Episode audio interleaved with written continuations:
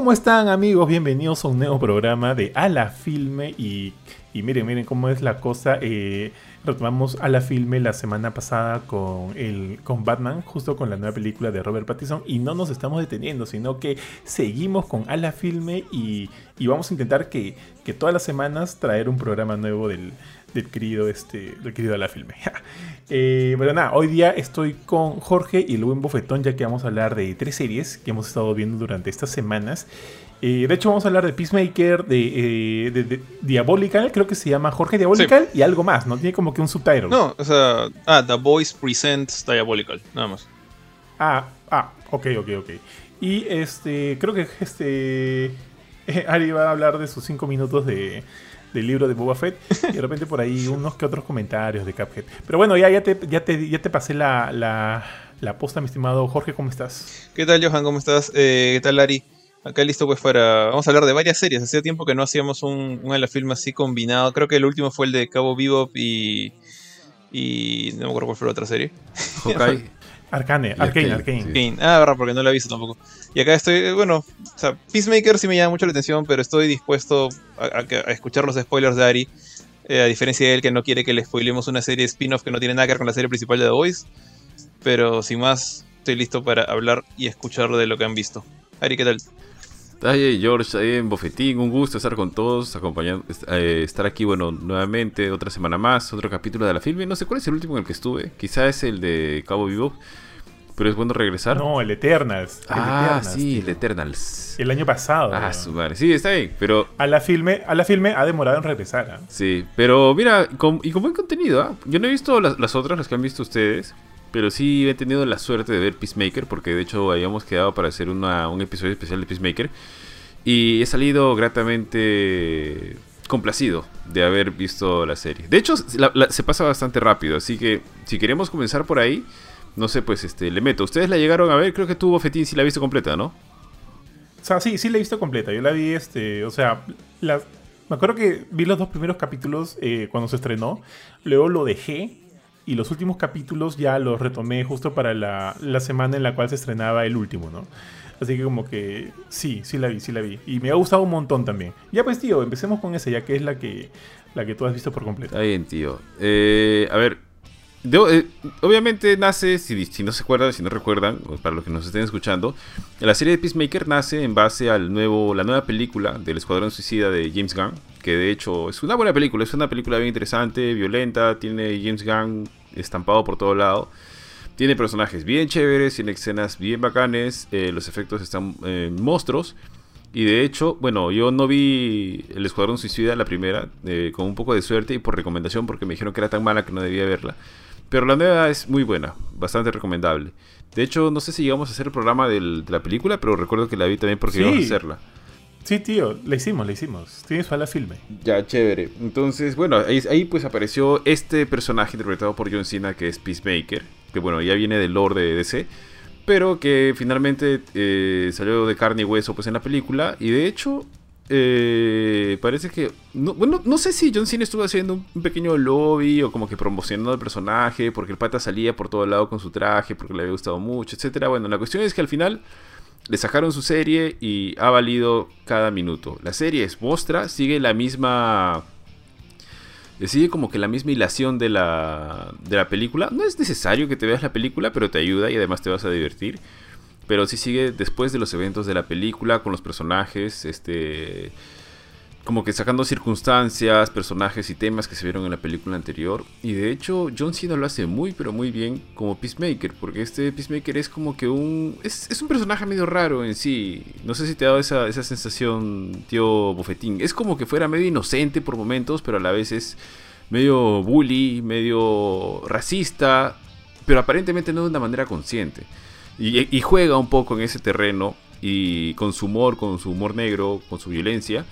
Y de hecho, eh, creo que la serie se respalda de una manera muy fuerte. Eh, obviamente, él es el protagonista.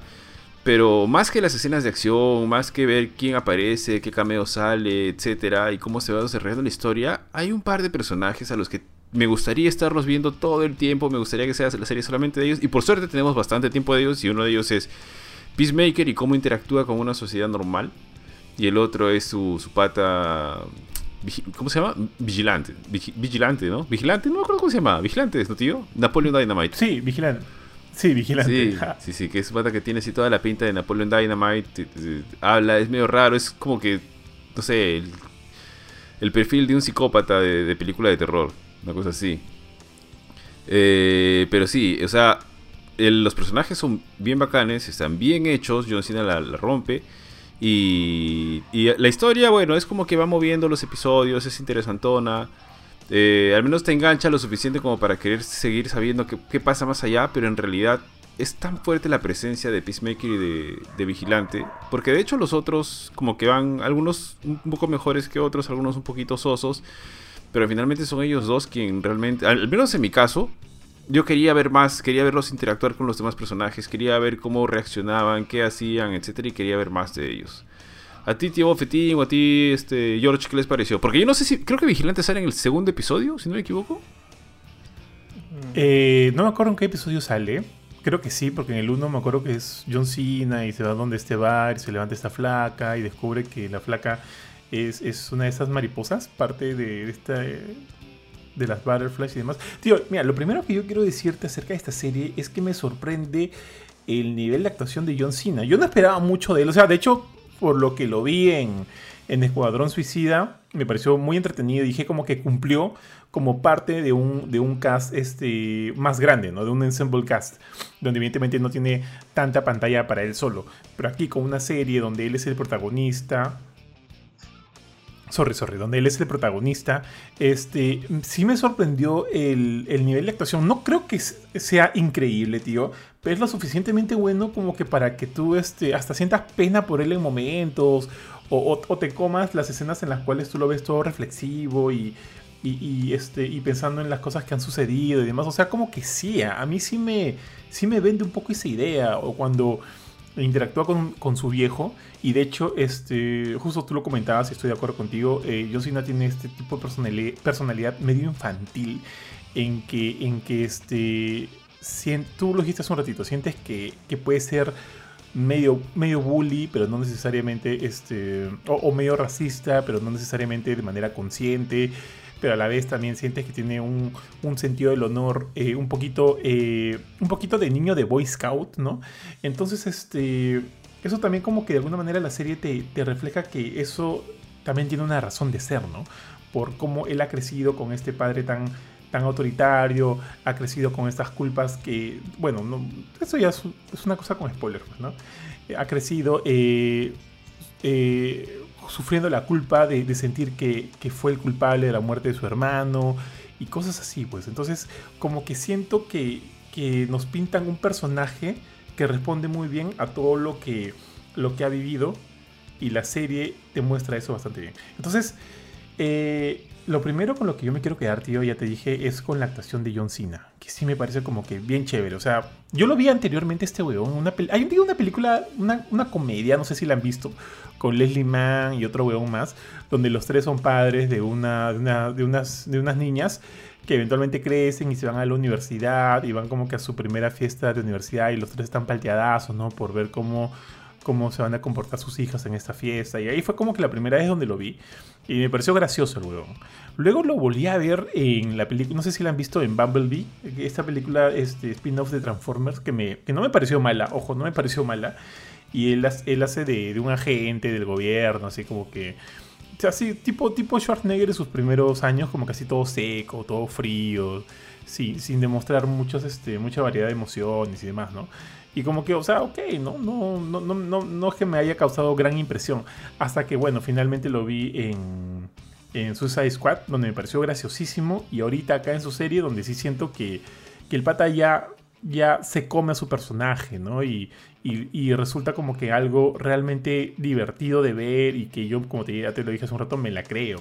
Entonces como que eso fue lo primero que me chapó la atención. Ahora, eh, la serie también tiene como que todo una, un, este, un catálogo de personajes también bien chéveres. Hay algunos que me, que me agradan mucho más que otros, como ya dijiste, a, Vigilante. También está la morenita esta, ¿cómo se llama? A, Bedayo, ¿puede ser? Sí. A, Adebayo, Adebayo creo que es.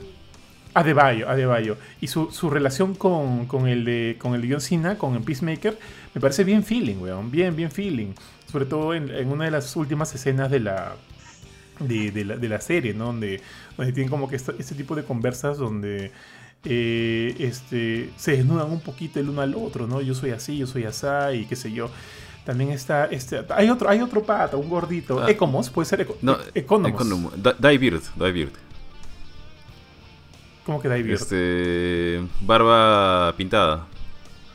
Ajá, ok, ok. Ah, Beard. Ah, ok, ok, ya. Ala, no me, no me acordaba de ese, de ese detalle.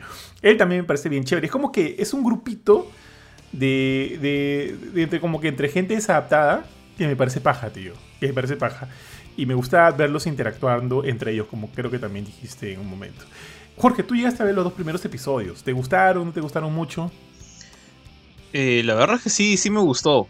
Creo que más que nada el problema que tuve con la serie era eh, un problema que tengo con parte de todas las series, ¿no? Que cuando cada capítulo dura una hora, es me cuesta bastante como dedicarme a ella. E incluso el mismo problema tuve con, la serie de The Voice, la, la serie live action, que recién hace poco me he puesto, me he puesto el día en, un avión, porque no hay nada más que hacer.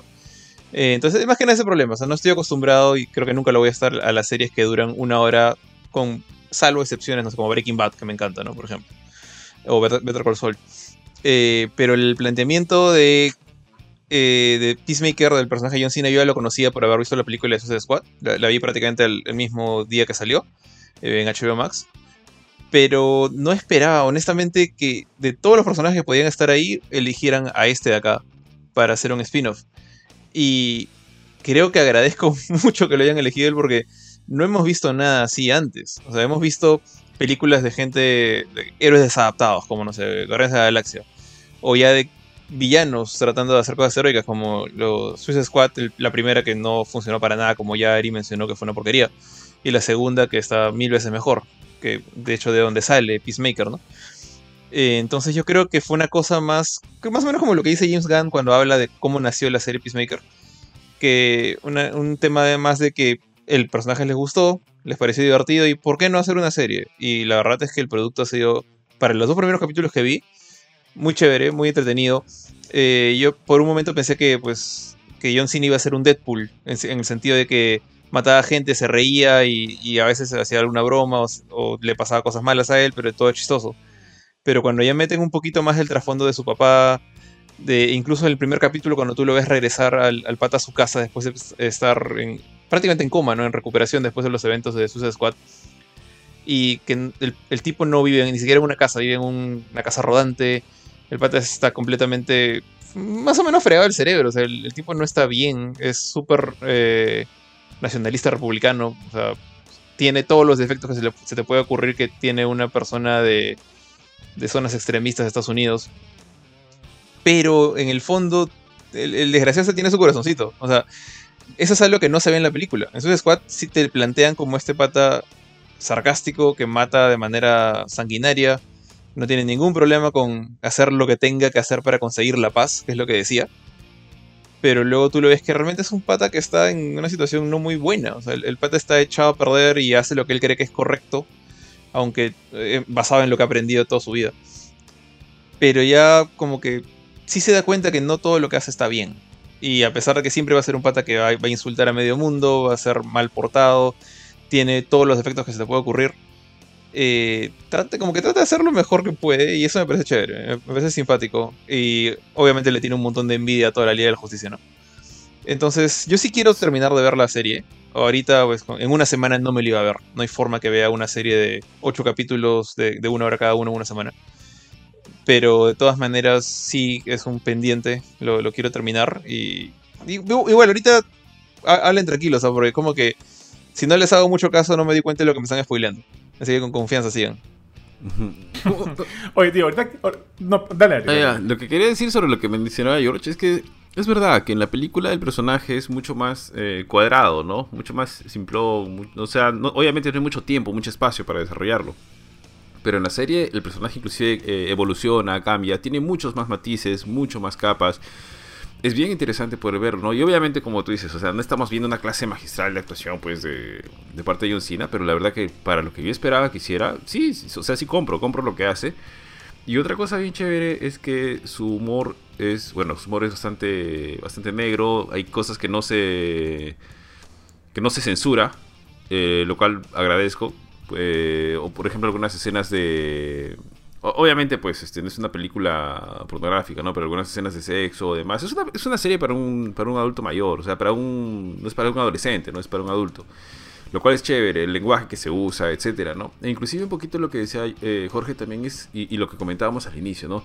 Sí, es como un nacionalista republicano que tú dices, sí, es racista, ¿no? Pero en el, justo él tiene una conversación, y creo que la tiene al inicio, con un personaje que me hubiera encantado seguir viendo más, que es el... ¿Cómo se llama este pata? El... Ah, no me acuerdo el nombre, pero es el...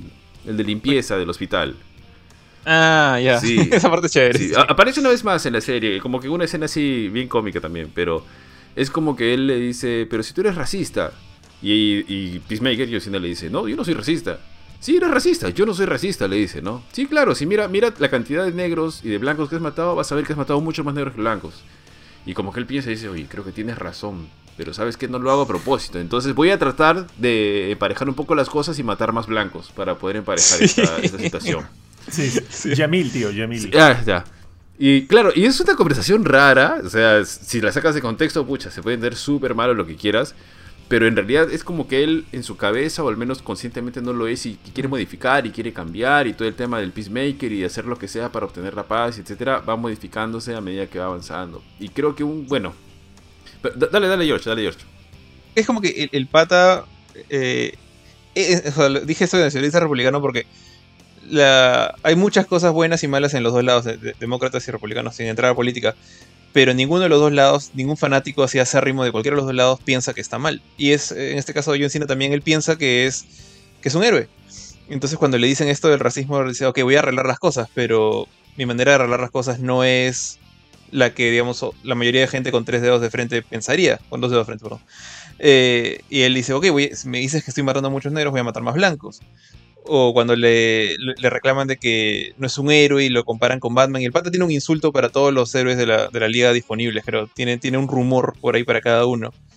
Y se, se nota como que le pica, le molesta que estos héroes sí sean bien aceptados por la gente, pero en su cabecita no entiende por qué. O sea, él, él jura que él está haciendo, o sea, puede hacer, puede mejorar, no lo, no lo hace de la manera correcta a veces, pero él piensa que él merece ese mismo reconocimiento porque no se da cuenta de que muchas de las cosas que está haciendo por la paz no están bien. Sí, tío. ¿Sabes qué siento? Tío? ¿Sabes qué siento? Que de hecho ese es uno de los puntos por los cuales ah, yo sí siento que es importante que primero eh, alguien que quiera meterse a la serie pueda también tener la chance de de repente ver primero de, de Suicide Squad. Porque es evidente, y justo Ari lo comentaba, ¿no? el cambio del personaje. Es más, durante la serie, eh, la serie retoma mucho un evento específico de la película, ¿no? Cuando eh, John ah, Cena, sí. bueno, cuando Peacemaker mata a Rick Flag. Y Rick Flag antes de morir le dice, ¿no? Este, Peacemaker, what a joke. O sea, sí. como, qué, qué huevada, qué, qué, estupidez, ¿no? Qué tontería. Y esa es una idea que, o sea, ese es un recuerdo que él trae una y otra vez durante la serie. Creo que dos o tres veces por ahí, ¿no? Y también es parte de ese cambio que, que asumo él está intentando hacer durante esta. Durante, bueno, durante los episodios de, de, su serie y demás. Eh, y sobre todo con el final. No sé si. No sé si tú. Bueno, esto ya sí es full spoiler para. Para, este, para, para Jorge, y es justo con lo que tú mencionas con, con esta idea de, de este resentimiento que él puede guardar con los otros héroes de DC, es que hacia el final él y su grupito de, de, desadaptados, les digo desadaptados porque, bueno, está, no, no, sé si está bien decirlo así, está Economos, está eh, Adebayo, está toda esta gente, está inclusive uno de sus... Está, bueno, está Vigilante, pues tío, Vigilante es un sociópata, ¿qué, qué más desadaptado puede ser, no? Eh, logran finalmente cumplir con éxito su misión y hacia el final, hacia el final llega eh, parte de la Liga de la Justicia, no, no voy a decir quién es, llega parte, de la, llega parte de la Liga de la Justicia, pero llegan tarde, cuando ya terminó todo, cuando ya todo el sacrificio se hizo y cuando los que la, la sudaron fueron Peacemaker y su grupo de desatados, ¿no? Y cuando ellos llegan, Peacemaker eh, les dice, ¿cómo les dice Ari? Como que algo de muy tarde, idiotas, o no, o no sé qué cosa, pero como que sirve como una especie de payback, ¿no? De payback a lo que él a lo que él ha estado sintiendo por la Liga de la Justicia durante toda la durante toda la serie. ¿Qué les dice? ¿Tú te acuerdas, Ari? Mm, no me acuerdo exactamente qué es lo que les dice, solamente me acuerdo de la parte del bueno, pues le dice ya este ah bueno, ya le dice a Aquaman, ¿no? Le dice una cosa así como que tú coges con peces. No me acuerdo cómo lo dice exactamente, ¿no? claro, you fuck fish, una cosa así, ¿no? Y Aquaman se, se molesta, ¿no? Como, ¿qué pasa acá? No me gusta que me digan eso, ¿no? Y Flash voltea y le dice, pero, pero si lo haces, le dice, ¿no? Oye, tío, Oye, tío, hay algo que no hemos comentado. Ya, ese que vas a decir, tío, pero antes de que lo comentes, solamente quiero comentarte que, o sea, tiene momentos tan cómicos. Hay una escena donde, eh, eh, creo que al inicio nada más, él está, se ve envuelto en una situación que tiene que ver con la trama más adelante, por, las, por el tema de las butterflies, pero tienen que tratar de, limpiarlo antes de que la policía lo investigue. Para que, porque finalmente él es el, la parte, el brazo armado de este grupo, entonces no pueden investigarlo, tienen que tratar de mantenerlo limpio, etcétera, ¿no? Entonces este pata Economus, que es como el hacker, investigador, etcétera, al momento de para limpiar las huellas de Peacemaker, lo que hace es poner las huellas del papá. Y el líder de este grupito le dice, pero ¿por qué pusiste las huellas del papá? Estaba nervioso y no sabía qué hacer y lo único que se me vino a la cabeza fue el papá puta, pero eres idiota, ¿no? Porque lo van a seguir y luego van a llegar, lo van a traquearlo y van a llegar hasta Peacemaker. Sí, pero no, sabía qué hacer, le dice, ¿no? Y más adelante, cuando finalmente Peacemaker le reclama, es una conversación así tirada de los pelos y le dice, pero ¿por qué no pusiste otro nombre? Le dice, ¿no? No, es que no tenía nada más que poder. Y Peacemaker le empieza a decir una lista y lista de nombres y cosas que inclusive no tienen sentido. Pero es así como que tiene un, tiempo más extenso quizá de lo que debería. Pero es gracioso porque le dice, pero si pudiste poner este, a Messi, a Maradona, a Mario Bros, a los, a los hermanos Jonas, a Pepito, a Pepe el Grillo, a Pinocho, y así un montón de cosas. Y tiene. Y, la verdad es que creo que funciona muy bien el, la química entre los personajes. Es como que cada quien aporta lo suyo y a la vez tiene sus, sus facetas, sus caras. Y bueno, quien, finalmente saca a relucir, pues, y, brilla en, la escena, pues, es este Peacemaker, ¿no? Y es, es bien, muy, muy agradable de ver. Ahora sí, tío, ya, ya sé creo que, que vas a mencionar, pero dale. Oye, tío, ¿sabías que esa escena este, fue improvisada, weón? Fue improvisada por John Cena. O sea, le dijeron, ya, pues da un par de nombres, ¿no? Y el se fue en floro y creo que dura como dos, dos minutos. Sí, es extensa y da nombres y nombres y, sí. y, encima hay una escena post créditos que es igualita, ¿no? Porque cada capítulo tiene sus post créditos que en realidad es como que una, una extensión ah. de cada, de algo del episodio, ¿no? Sí, sí, tal cual, tal cual. También, tío, me has hecho acordar que si bien también tiene varias escenas cómicas que, que son realmente divertidas, o sea, son truly, truly, truly divertidas, weón. Este también tiene unas escenas de acción muy bien, muy bien este, planeadas. No me refiero necesariamente a los balazos y por ahí, sino, sorry Jorge, este también es un super spoiler, cuando las mariposas ya este, toman, toman eh, prácticamente a todo el escuadrón de policía eh, toda esa escena de, la flaca llevando las mariposas al escuadrón de policía para que, todo sea, para que ellas se apoderen de todos los, policías ahí dentro, es, es a través de una canción y ella caminando lentamente y tú ves como personajes que... A, quienes yo les había agarrado cariño, por ejemplo, a la policía esta china yo le tenía cariño, a su compañero, el, de... rubias tontas. Dos rubias tontas. Sí, el Scary Movie también, o sea, también me parece chévere, divertido entre los dos. Y ver que las, las mariposas esas se están apoderando de ellos me da pena, decía, pucha madre, ¿no? Pero por sí la escena es tan buena que es como que bravazo, bravazo. Yo siento que ahí han, o sea, como que han tenido un gran trabajo también a, en nivel de edición y demás, tío, porque esa escena, y además, cuando la terminé de ver, le dije a mí, pero yo lo, lo veía con mi esposa, le dije, oye, qué paja y lo retrocedimos para volver a ver toda esa escena. Oye, tío, que en verdad es bien. Hay un personaje que me palteaba su cacharro.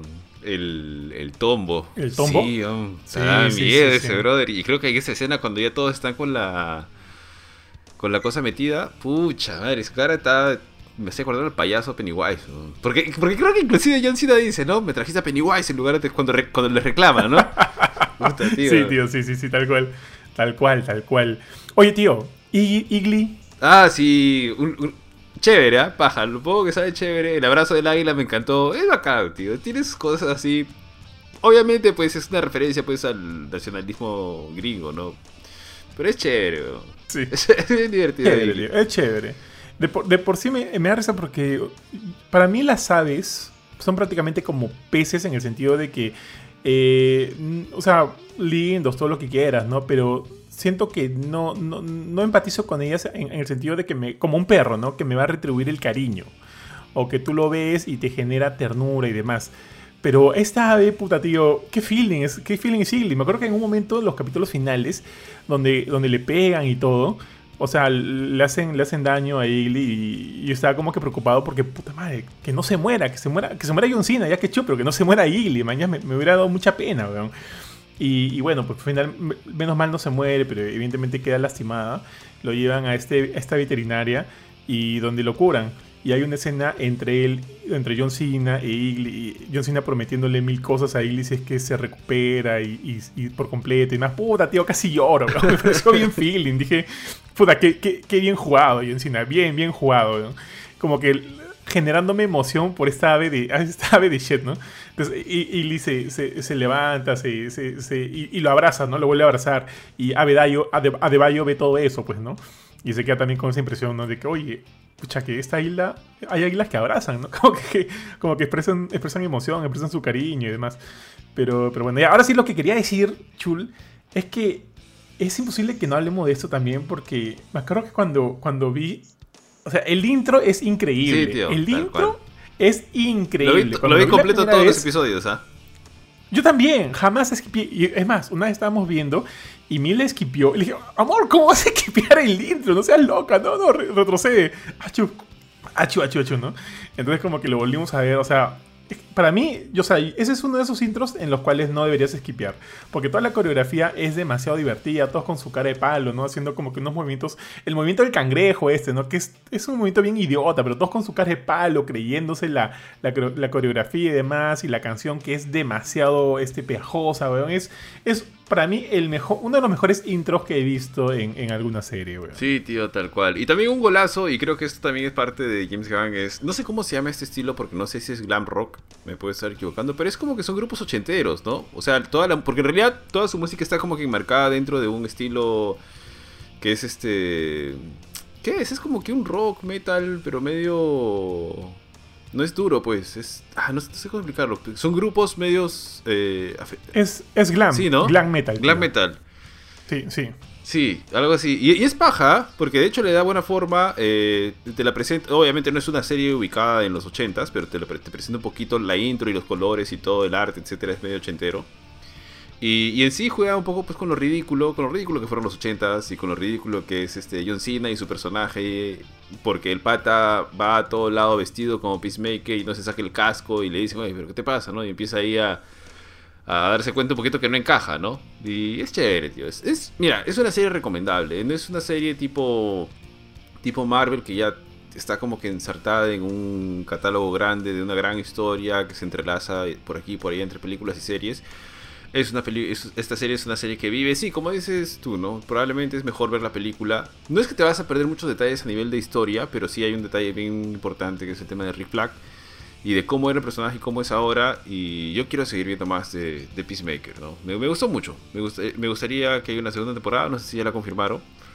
Confirmada, confirmada. Sí, tío, me encantó la intro. no me lo esperaba, no me esperaba que John Cena pudiera hacer eso tampoco. No me esperaba que fuera tan irreverente, que, se la jugara a veces y no se censurara. Y, sí, recomendada. Por mi parte, recomendada. Sí, tío. Oye, y también este, ya, ya lo comentaste, este, en verdad, eh, la cabecita de oro de James Gunn, pucha, tío, es, es genial, weón. Es genial. Siento que esta, esta es una serie que, que o sea, ah, es que tú no te la puedes tomar tan en serio porque hay cosas que definitivamente este, de repente pueden escapar un poco de lo, de lo racional. No sé, ojo que estamos viendo una serie donde hay mariposas que toman el cuerpo de, personas y demás. ¿ah? Pero, pero cuando tú sabes que, todo esto tiene el sello, la firma de James Gunn, tú compras y, o sea, tú compras la locura, compras lo desfachatado, compras lo guachafo que puede ser el producto, porque en todo, en su ley es genial, es genial. Y ahorita que haces la comparación con Marvel, este, o sea, creo que de ahorita hasta ahorita todas las series de Marvel, si bien me han gustado, unas más que otras, otras no tanto. Por ejemplo, creo que la que más me ha gustado hasta ahorita ha sido la de la de WandaVision y todas las demás las pongo incluso en el mismo nivel, ¿ya? En el mismo nivel. WandaVision es la que más me ha gustado, las demás un poco menos. Inclusive creo que el Falcon and the Winter, Winter Soldier es la que menos me ha gustado, sin decir que no sin decir que no me ha gustado, ojo. Este, siento que Siento que este mm, Peacemaker es más redondita, Lucina. O sea, vería antes, o sea, le, le, daría preferencia a una serie de DC hecha por James, por James Gunn mil veces antes que ver una nueva serie de Marvel. Sí, es que también creo que como DC ya dijo, pucha, ya es una basura mi, mi universo cinematográfico, ¿sabes qué? Porque en, en, realidad James Gunn dijo eso cuando hizo el Escuadrón Suicida, Suicide Squad. Squad. Dijo, me dijeron que haga lo que a mí me diera la gana. Así que si no les gusta, es básicamente está viendo todo a James Gunn ahí. Porque yo hice lo que me dio la gana, porque cuando se anunció la película y empezaron a salir los primeros detalles, eran como que 800, como 50, 25 o 40 villanos que aparecían en, la película, bueno, de los cuales creo que la mitad o tres cuartas partes mueren en los 10 primeros minutos, de una manera totalmente cómica. Pero este, sí, pues, o sea, es netamente James Gunn. Y ya ese se la jugó, ¿no? Ya, Cholo, sabes que ya no voy a tener esto. Y, y creo que es un buen camino, ¿ah? Creo que lo está haciendo bien. De hecho, es, bastante bueno. Porque también, pues, creo que fue en, la época donde lo separaron a James Gunn de Marvel, ¿no? Cuando se lo jalaron. Sí, sí. Pero también, este, o sea, si bien le dieron carta abierta, ¿no sientes que el producto, hablando de Suicide Squad, este, no es bastante, salvo para allá los elementos más gore que sí tiene, que, que DC sí se puede dar la chance de tener. ¿No sientes que es muy, o, tanto tú, Jorge, no sé, ¿no sientes que es muy similar a Guardianes? Mm, creo que puede jugar mm. más con la irreverencia, porque finalmente creo que, eh, creo que la mayoría de películas de Marvel están hechas para, para un público muy amplio, entre niños, desde niños pequeños hasta adultos. En este caso en DC esto no es para niños pequeños, ni siquiera para adolescentes. Bueno, tal vez para adolescentes, no lo sé. Yo, yo veía pues este este, mujeres enseñando los pechos o desnudos este, parciales cuando era chivolo, porque bueno, creo, que los papás no se preocupaban tanto antes. Pero actualmente pues es ultra violenta la, la serie y etcétera, ¿no? Eh, yo creo que no es exactamente lo mismo. O sea, eh, de la Galaxia no, no es un equipo de villanos. O sea, sí creo que encaja también con, con James Gunn en el sentido de que parece que el, director es muy bueno manejando antihéroes o personajes que no tienen un, una, moral muy fija, muy de Boy Scout, sino un poquito más abierta. en cierta manera, varios, o sea, los guardianes, por ejemplo, si te pones a pensar, el más inocentón ahí es este Star-Lord porque tienes este un... Eh, Rocket es un ladrón, eh, estafador. Tanto Gamora como, como Drax son asesinos, eh, son asesinos entrenados. Y bueno, Groot es Groot. Pero en el mundo de Marvel creo que un poquito como lo que dice Ari, está más enfocado a una gran audiencia, cada vez de niños hasta mayores. Y los guardianes no son, o sea, por más que tienen esos, esas características que he dicho, nunca han sido villanos, ninguno de ellos. Eh, yo creo que más cercano en el universo de Marvel sería algo como los Thunderbolts, por ejemplo, al Suicide Squad. Pero hasta que salga algo de eso, y no sé cuándo pasará, si es que pasará, eh, yo creo que ahorita Suicide Squad es una cosa única que tiene DC, al menos al nivel de live action. Eh, y, bueno, ahí un poquito complementando lo que dice Ari, al ser estos, estos personajes, si bien puedes llamarlos inadaptados, como dices, realmente son villanos sea, toda la gente, todos los, miembros del Suicide Squad, salvo que Rick Flag, son criminales. Eh, y por eso es que en parte tú sabes que si se van a morir no te duele mucho. No es como ver morir, no sé, pues a un Flash, un Superman. O sea, no, es no tiene por qué ser una cosa trágica, puede ser incluso humorística. Salvo que, no sé, pues, sea Harley o, Bloodsport que tienen cierta importancia, o el mismo King Shark, ¿no? Pero es porque, porque poco a poco tú te vas encariñando con ellos. Así como ahora, o sea, por ejemplo, yo creo que nadie o muy poca gente, se encariñó con Peacemaker en Suicide Squad, en la película. A mí no me dolió cuando lo mata aparentemente lo habían matado.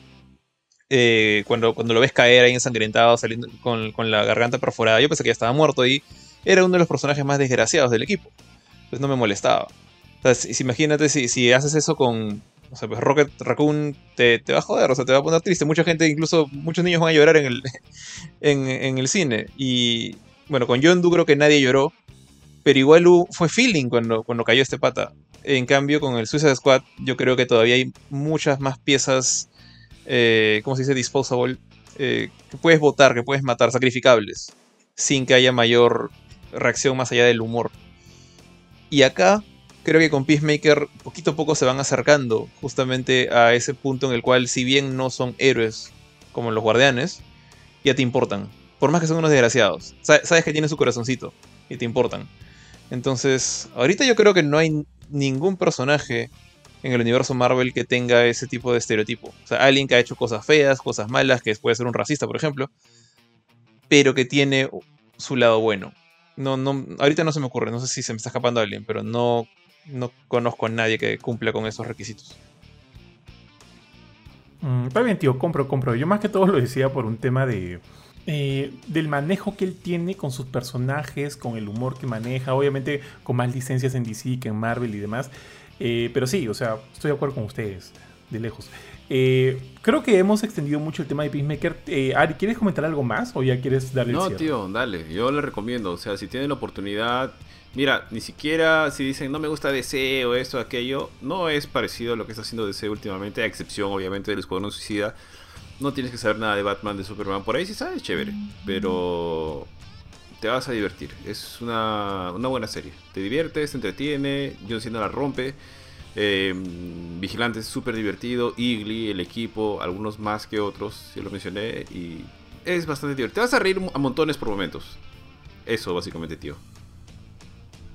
De acuerdo, tío. Yo también la recomiendo por completo. Está en HBO Max. Veanla. No, son ocho capítulos de aproximadamente una hora cada uno. Y si bien este suena largo, como dice Jorge, los capítulos pasan, pasan, este, pasan frecha. ¿ah? O sea, no es que se sientan así tan pesados, porque en realidad, en realidad no son pesados. Son muy divertidos y eso ayuda mucho a, que el ritmo sea, sea bien ligerito. Pero ya, entonces Jorge, pasamos a la siguiente. Listo. ¿Qué toca? Este. ¿Vamos a darle a Ari su, minuto de Boba Fett o vamos de frente con, con Diabolical? vamos con The Voice. Bueno, vamos, este. ¿Cuándo fue que se estrenó esto? A ver, fue hace poquito. De hecho, Fue eh, inicio de marzo, fue inicio de marzo, tío. Creo que el 4 o 3 por ahí.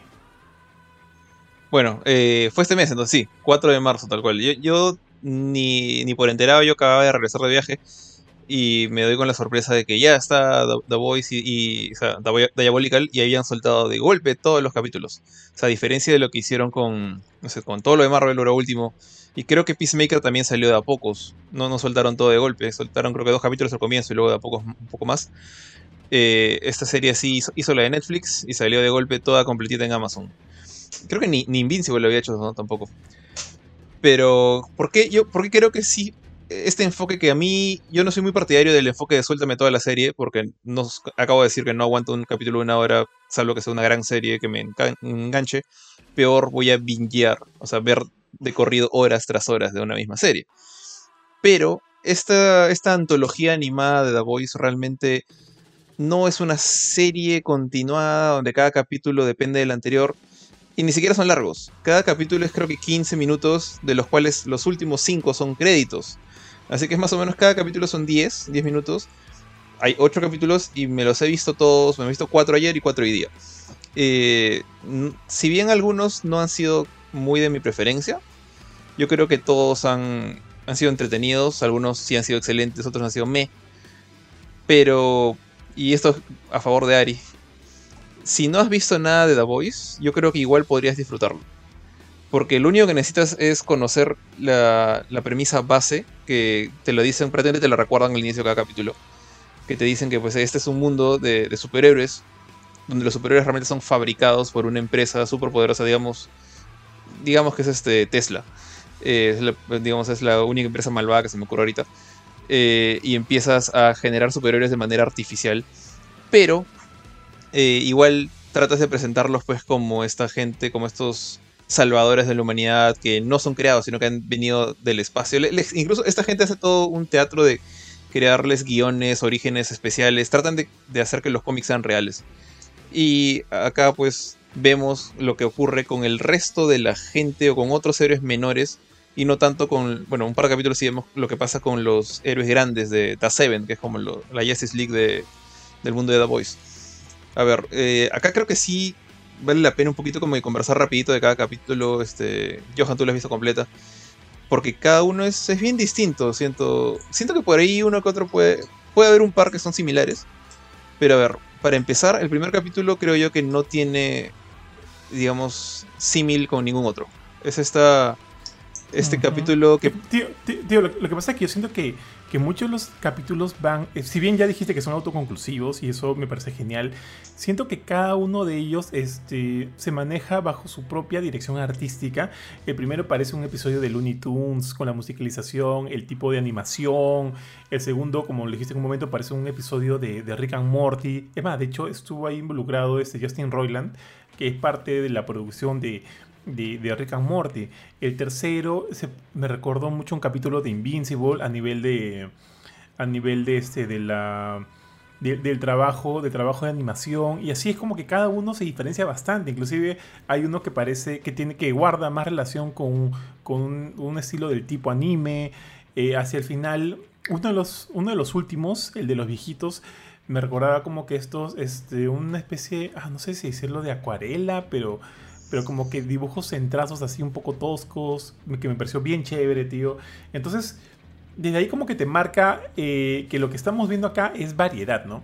Variedad y un producto que, ha sido traído eh, de parte de varias manos. De hecho, me da risa porque en el tráiler de la, de la serie, antología esta, eh, te lo pintan como que la serie que viene de, la, de, las hermosas cabezas, pues, ¿no? De, Seth Rogen, de Van Goldberg, de creo que Aquafina también está ahí, está este, Andy Samberg también escribió uno de los episodios, de Eric Kripke, de, la gente de Supernatural, de la gente de Fast and the Furious, o sea, ¿sabes qué? Si conocen a, Seth Rogen y Evan Goldberg y el tipo de productos que ellos hacen, saben que, perdón, saben que este, vamos a ver cosas bien bien exageradas, bien disparatadas, con premisas bien este, sacadas de los pelos, algunas, unas más que otras. Y eso es chévere, pues, ¿no? Eso es chévere. Eh, dale, Jorge, continúa. Me estabas comentando acerca del primer capítulo. Sí, iba a decir lo mismo que tú dijiste. El primer capítulo parece un cartoon de Looney Tunes. Es un cartoon de, de Bugs Bunny. De hecho, incluso el acabado o, la dirección artística, el estilo de los dibujos son bastante Looney Tunes. Eh, los personajes grandes, por ejemplo, son súper exagerados con, los, guardias de seguridad que aparecen, por ejemplo, son todos de piernas chiquitas, torsos grandotes, brazos súper musculosos. Y el protagonista es este científico flaquito, narizón, que, que bueno, está tratando de proteger a un, bebito que tiene el poder de lanzar rayos por los ojos. Que aparentemente, bueno, lo, iban a desechar la, gente de Bot, que es esta compañía que, que dije, la, compañía malvada. Y es tal cual una secuencia. Para, esto es muda, el primer capítulo es mudo, nadie habla. Hay, ruidos, hay música, hay. eso nada más, este, gestos. Pero es como una persecución de. de estas que verías en. No, diría Coyote y Correcaminos, porque casi toda la persecución es en la ciudad, pero. Es este, algo que parece salido pues de, un capítulo de Pato Lucas, o sea, de Daffy Duck. Con la salvedad de que acá, si bien. Hay, hay, una escenita que me llamó la atención. Que al, comienzo un guardia de seguridad agarra al, al patito este, al héroe con, las manos lo hace bolita, lo, dobla, lo, anuda y lo tira como una bola de boliche. Eso es súper Looney Tunes. Pero al pata no le pasa nada. El pata se, se abre y sigue caminando. Entonces es como que ciertas cosas sí te pueden matar y otras no. En este caso no. Pero de ahí nomás, a los dos minutos o medio, 20 segundos creo, el bebito, que es el arma mortal de, todo el capítulo, le mete su láser al, al gordo de seguridad a través del pecho y ves que se hace un huecazo con las costillas, la sangre y los intestinos. Y eso es lo que, digamos, Looney Tunes nunca mostraría. Acá sí lo ves a cada rato. ves sesos, cabeza, cráneos, eh, pedazos de huesos volando por todas partes. Y bien dibujaditos, bien detalladitos, o sea, bien, bien Mortal Kombat. Eh, incluso ya como correr, corriendo con este capítulo me, dio particularmente risa cuando ves que el líder de los de seguridad es este pata cabezón que, que levanta las cosas, tiene telequinesis. Y el levito le corta el cráneo gigante y tú ves que el pata cae al piso y hasta ahora todos los que le han metido rayos se mueren al toque. Pero este cae al piso, él, se le cae el cerebro de la, tapa de los sesos, se le cae la tapa de los sesos, se le cae la mitad del cerebro y todavía está vivo y agarra su cerebro y mismo Looney Tunes agarra su, su, cráneo, mete el cerebro adentro, se lo trata de poner, pero en lugar de arreglarse como pasaría en, no sé, cuando, el, cuando Daffy Duck se arregla el pico después de recibir un pistolazo en la cabeza, ves que el pata le sale la baba y pum, se cae muerto y otra vez se le cae el cerebro. Entonces, sí, tío. Tiene sus cositas gore, así como toda la serie de The Voice, pero es, es chistoso. No diré que son de los mejores capítulos, pero sí me entretuvo bastante. A mí también, de hecho que empezaran con ese episodio me llamó bastante la atención porque en realidad yo no sabía mucho qué esperar. Si bien vi el tráiler y vi que habían como que secuencias de animación distintas entre, entre cada una, igual es como que ingresé a la serie diciendo, a ver, veamos, ¿no? Ojalá esté chévere, ojalá esté bien. De hecho lo vi, lo vi con Mila. Y, el que abrieran con este episodio me pareció interesante porque, o sea, sabes que. O sea, yo sentí que voy a ver algo que va a parodiar cosas que ya he visto anteriormente, pero todo siempre he respaldado, ¿no? De la temática de The Voice, esa temática más madura, más, más, más cruda y demás. Y este episodio lo pinta tal cual, tío, tal cual. Es más, también sentía que por momentos veía. O sea, tenía por ahí, pues, ¿no? Este un poquito de cuidado bebé suelto, pues no con cada situación en la cual pasaba el bebito y demás. Y, y, es como que me gustó, me gustó, me gustó porque creo que es bastante obvio las cosas que están parodiando, pero lo hacen de una manera bastante este, chévere, como que para que lo disfrutes, ¿no? No sientes que, no, o sea, no sientes que estás viendo un refrito ni, ni, nada, ni nada por el estilo. Me gustó, me gustó mucho, tío. Me gustó mucho ese primer episodio. Y de hecho, el segundo me gustó un poquito más. Eh, ya, como, como, bien dijiste, este primer episodio no hay como que diálogos. En este segundo sí. De hecho, hay un montón de gente conocida. Está Frances Conroy, que es una super actriz. Está, ¿saben cómo se llama este pata? El de, no me acuerdo cómo se llama, pero está el de, el de Karate Kid. Eh, Miguel. Está Miguel también, le pone la voz a uno de los de los adolescentes estos. Está el mismo Justin Roiland que hace la voz de, de Morty sale también ahí un personaje con la, con la voz de Morty, obviamente un poquito más cambiado, ¿no? De hecho, como tú me dijiste cuando, me acuerdo que... Eso me fastidió. En, el chat me lo, sí, en el chat me comentaste que si bien tú no eres fan de los episodios de Rick and Morty, es evidente que durante una secuencia de ese episodio hacen un, este, una parodia bastante, bastante fiel a Rick and Morty. Eh, lo sentiste inmediato, lo sentiste inmediato. Y, y, o sea, sí se siente. Yo, yo, yo, dime, dime. Yo he visto seis capítulos de Rick and Morty, me acuerdo, porque mi, esposa me, dijo para verlos y sí me reía a veces, pero eh, debo admitir que, lo que los que me molestan son los dos protagonistas. O sea, de hecho, la, manera de hablar de los protagonistas es lo que me molesta. O sea, el, Rick tiene esta, esta costumbre de hacer, sí, sí, Morty, ah, sí, ah, sí y, estar así, y el otro habla como, como si estuviera con, con un acelerador en, dentro, del, dentro del cuerpo.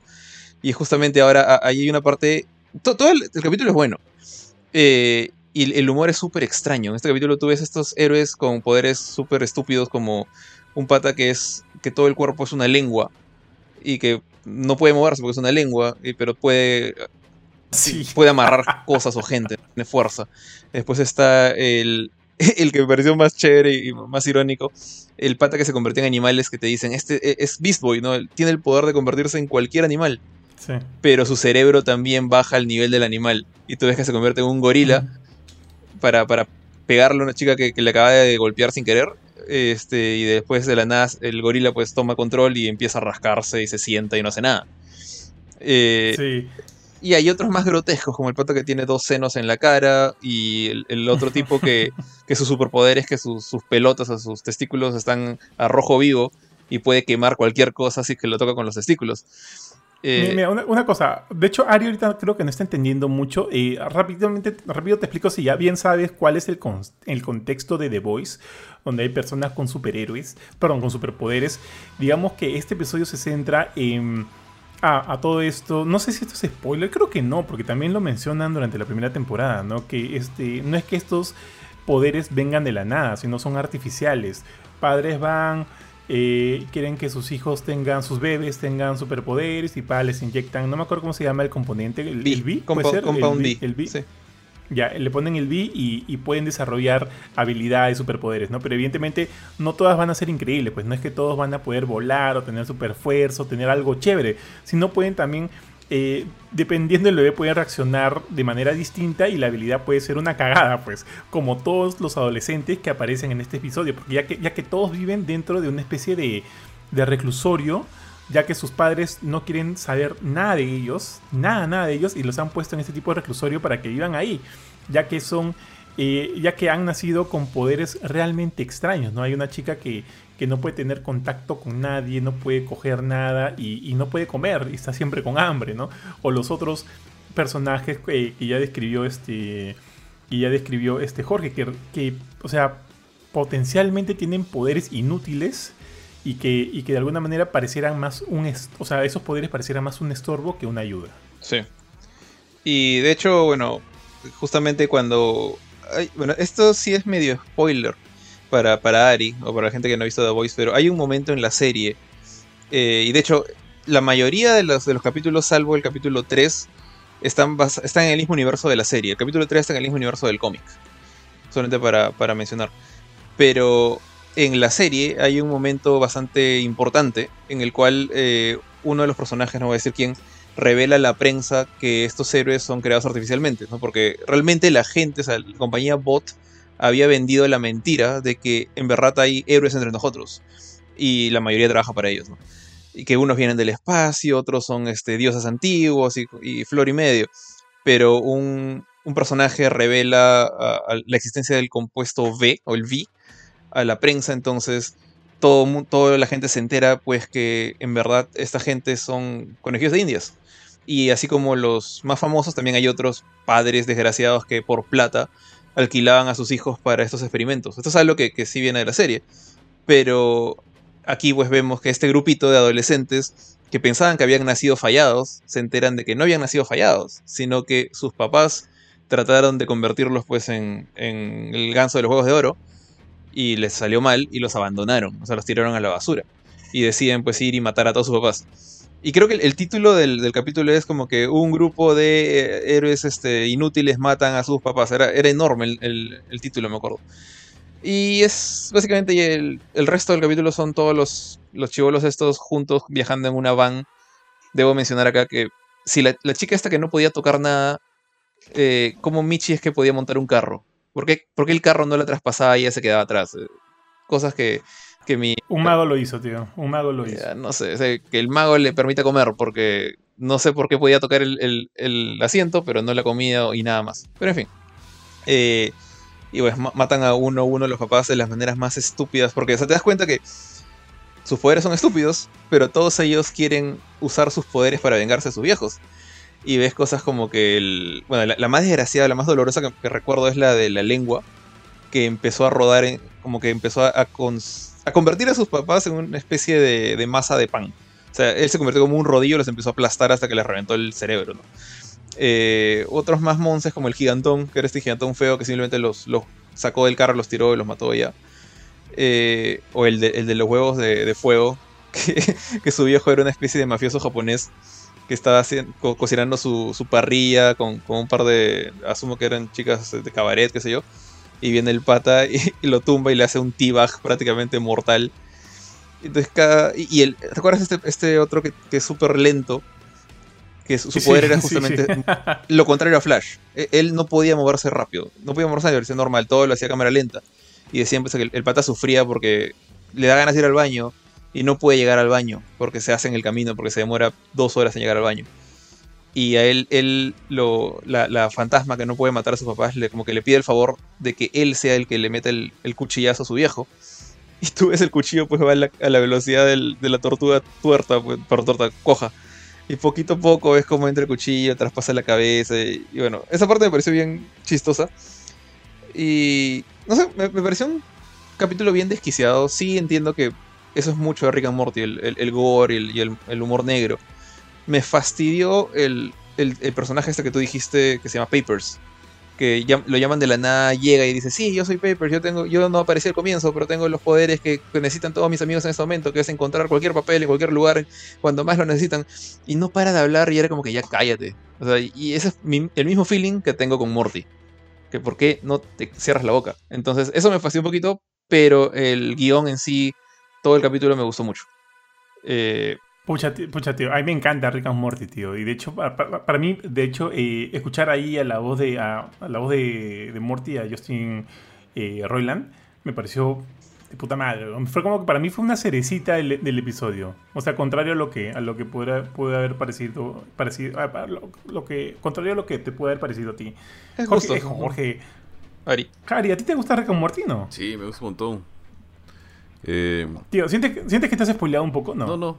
Cuando Jorge, felizmente Jorge avisó que parece que iba a tener un spoiler, así que le bajé le, a avisar. Ah, tú, mi... comenzaste a decir, no, no digo, tengo orejas de pescado, no sé qué cosa, ¿no?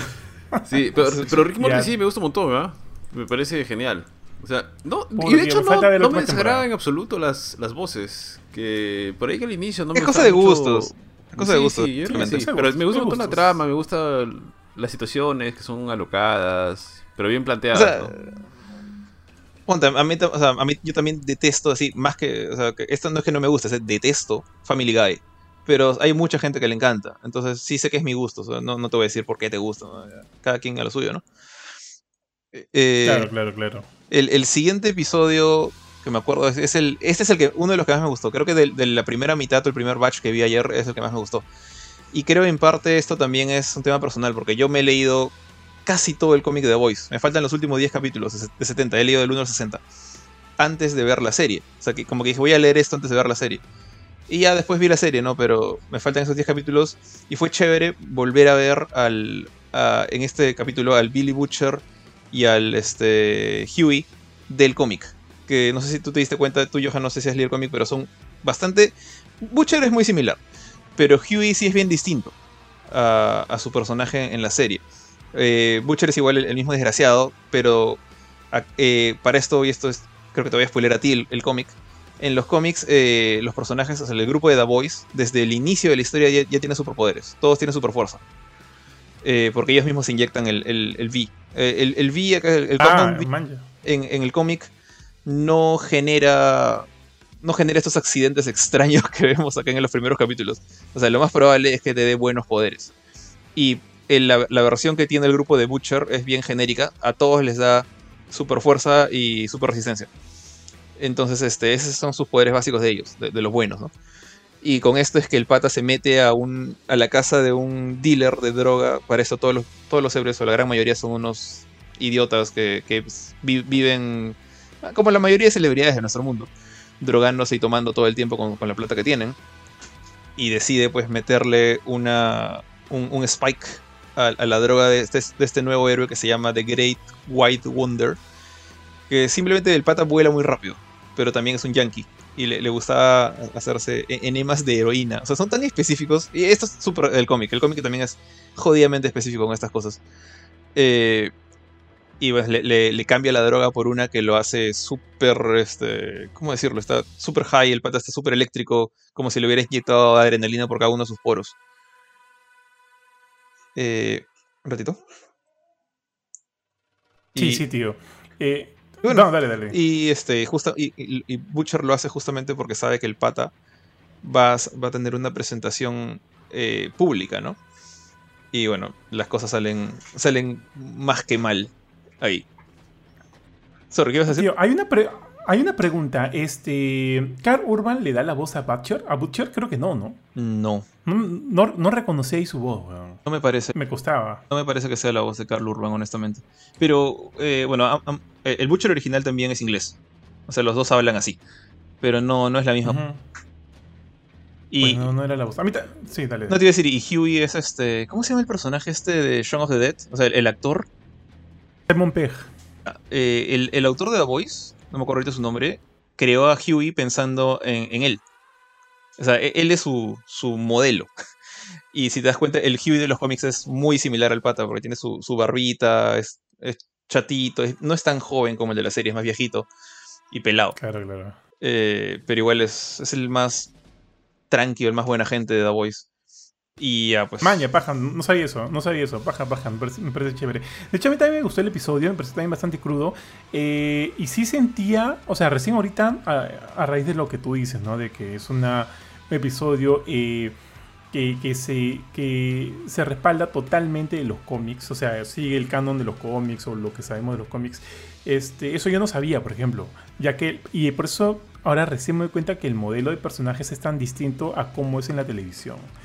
Este, ahorita justo con, lo que dices de Huey. Bueno, Butcher se parece un poco más. Butcher se parece un poco más. Sí, se le pones, la, le pones la barba nomás y ya está. Sí, no hay, no hay tanta diferencia, pero sí, la voz sentía que no era la de la de Carl Urban. Yo imagino que acá, por, ejemplo, algunas personas se podrían confundir, no sé tú qué pensaste cuando, cuando salen los, los de The Seven para hacer la presentación pues del, del nuevo héroe este que está drogado y baja pues eh, en, baja primerito que baja es este el ah, no me acuerdo cómo se llama el, de Júpiter eh, que es un es una especie de versión sátira del marciano del, del Martian Manhunter sí sí sí no no me acuerdo su nombre ese pata no existe en la serie Eh, y, entonces, y acá tú lo ves bajar y imagino que hay gente que no ha visto el cómic y dirá, ¿quién es este tipo? ¿no? Porque te dicen que es de, The Seven. Pero bueno, ¿quién qué Miche será? Pero en, el cómic existe ese tipo, que es un... Es un drogadito de miércoles, es un pata malviviente total. Y bueno, está... ¿Sabes qué me pasaba? A veces me, me hueveaba y sentía que estaba viendo Invincible. porque sí, que, hay mucho. Este, ah, sí. Eh, si bien como que yo, o sea, yo conozco el contexto de The Voice en base a la serie, pero por los cómics eh, se siente que todo ese tema de los superhéroes o los superhéroes que hay dentro es mucho más variado, mucho más variopinto, como más similar a, Invincible, ¿no?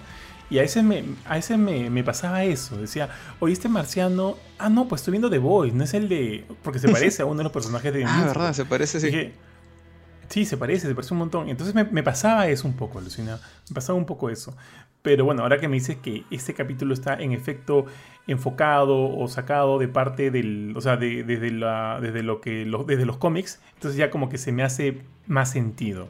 Pero igual, durante el capítulo sí me sentí un poquito, un poquito confundido por momentos, tío. Pero ya. Pero no sé la más larga, tío. El cuarto capítulo es este. Es, es alucina que me gustó mucho el cuarto capítulo. Es este como que este es este, esta pareja que empieza a usar este tipo de, crema de, que sacan del, del, bot. Ajá. ¿Cómo se llama? Bot, ¿no? Se llama bot. Sí, bot es la compañía. Este, claro, esa crema que sacan de la compañía. Y esta crema, al untártela, moldea tu físico a la mejor versión que tú podrías imaginar de, ti, ¿no? Y pues el pata flaco que quería levantarse a su vecina se pone esta crema y se vuelve puta chapadazo, pues no chapadazo, cuerazo, y la vecina como que le empieza a dar, le empieza a dar bola, de, repente la vecina eh, de cazuela agarra la, misma crema, se la pone y la convierte en una especie de, de gatúbela, de, mujer gato, bastante sexy también, y ellos bueno, empiezan una relación, ¿no? Y, me da risa porque se convierten en una especie de, power couple de, de, bot. Y, ven, y ves cómo su Instagram comienza a llenarse de seguidores, de cada foto suya empieza a generar bastantes likes, y así como en un inicio esta relación está en la cima porque son populares y demás, vemos también que va decayendo poco a poco, ¿no? Porque evidentemente este, eh, este bueno, como, como cualquier este, relación así medio, medio armada artificialmente, eh, eh, y comienza a caer poco a poco, comienzan a haber peleas, los dos se vuelven adictos a esta, a esta, a esta crema porque sus efectos son temporales, y, o sea, tienen que estar untándosela cada cierto tiempo para volver a hacer esta versión perfecta de, ellos, ¿no? Y, al final, a ver, no el final me quedó un poquito raro. Al final, este, todo esto pasó en la cabeza del chico. Eso es lo que no me quedó claro, Jorge. Eh, no, yo creo que sí, sí ocurrió, pero... Ah, miércoles, no, no lo había pensado así como tú dices. Porque, o sea, hasta, hasta, que, hasta que vemos ese desenlace, desenlace, parecía que el, chico ya, habiéndose librado del, consumo de la crema esta y la chica también, y los dos con sus formas originales, pareciera que comenzaran a, iniciar una relación más verdadera, una relación más honesta, ¿no? De él como él y ella como ella. Y de repente de ahí, eh, la siguiente escena es el chico ya, este, con, con, su cabeza hecho, hecho shed, o sea, el chico muerto porque aparentemente se puso mucho de la crema. Entonces no me quedó muy claro ese final. yo, de hecho, yo, pensé que era como que todo había ocurrido y que al final, pues el pata los despidieron, los ya no tenía crema. Eh, pero las, las consecuencias estaban ahí igual. O sea, el, tipo había utilizado tanto esta cosa que ya estaba hecho shit y por eso explotó. Pero tienes razón, o sea, porque creo, creo que en efecto es toda una, toda una ilusión. Porque los doctores entre ellos le, le, pregunta el, el hombre a la mujer, le dice eh, ¿cuánto, ¿cuánto de Compound D pusiste esta cosa? Y ella dice, creo que le puse mucho. Entonces yo creo que sí fue como que él, él se imaginó todo eso en su cabeza cuando fue a, hacer, a, volverse conejillo de indias y, y ya se explota, ¿no? Porque de hecho yo, yo, me quedé pensando como que, ok, ¿qué va a pasar con la chica? Y nunca ves qué pasa con la chica. Entonces creo que tu teoría es la correcta. Creo que en efecto todo fue, todo estuvo en la cabeza del pata. Sí, me generó esa idea. Aparte de eso, también siento que es el episodio más gráfico, ¿no? Porque, o sea, no es que se les, ve, se les ve tirando a los dos, pero se escucha gemidos de ambos, la buena sale con las tetas al aire y cosas así. Pero me parece paja, o sea, me parece como que tiene sentido que sea así el, episodio. Pero chévere, chévere. Tío, el siguiente. ¿Cuál, fue el siguiente? A ver. Ah, el, siguiente es el, de la caca. El de la caca, sí. Eh, Debo voy a mencionar una, cosa que me, pareció raro. el personaje de la, chica, eh, la protagonista que se llama Sky, es una chica de, colegio, ¿no? O tú le ves salir al colegio con sus amigas a drogarse, pero es, escolar. Pero la voz de esta, de esta actriz, no sé, no, sé qué, es más lo que hace, pero sé que es más famosa de lo que yo conozco, que se llama, que salió en, Shang-Chi. Aquafina. Aquafina, Aquafina. Eh, tiene voz de vieja. Es horrible. tiene la voz de Meg Bondi. Y, escuchar esa voz de una, de un escolar es como que no me cuadra. O sea, yo creo que la, chica debió escribir todo porque fue, un capítulo estúpido, pero, pero divertido. Eh, pero hubieran puesto otra actriz de voz. Su, voz es muy de, señora para un personaje tan, tan joven como este. Me, descuadró feo. Eh, pero no sé si a ti también te causó ese mismo ruido. No, no, alucina. Este, a mí, Aquafina no me cae mal. o sea, en, Shang-Chi sí me llegó a caer un poquito espesa, no necesariamente por ella, sino porque sentía que era un, era un comic relief.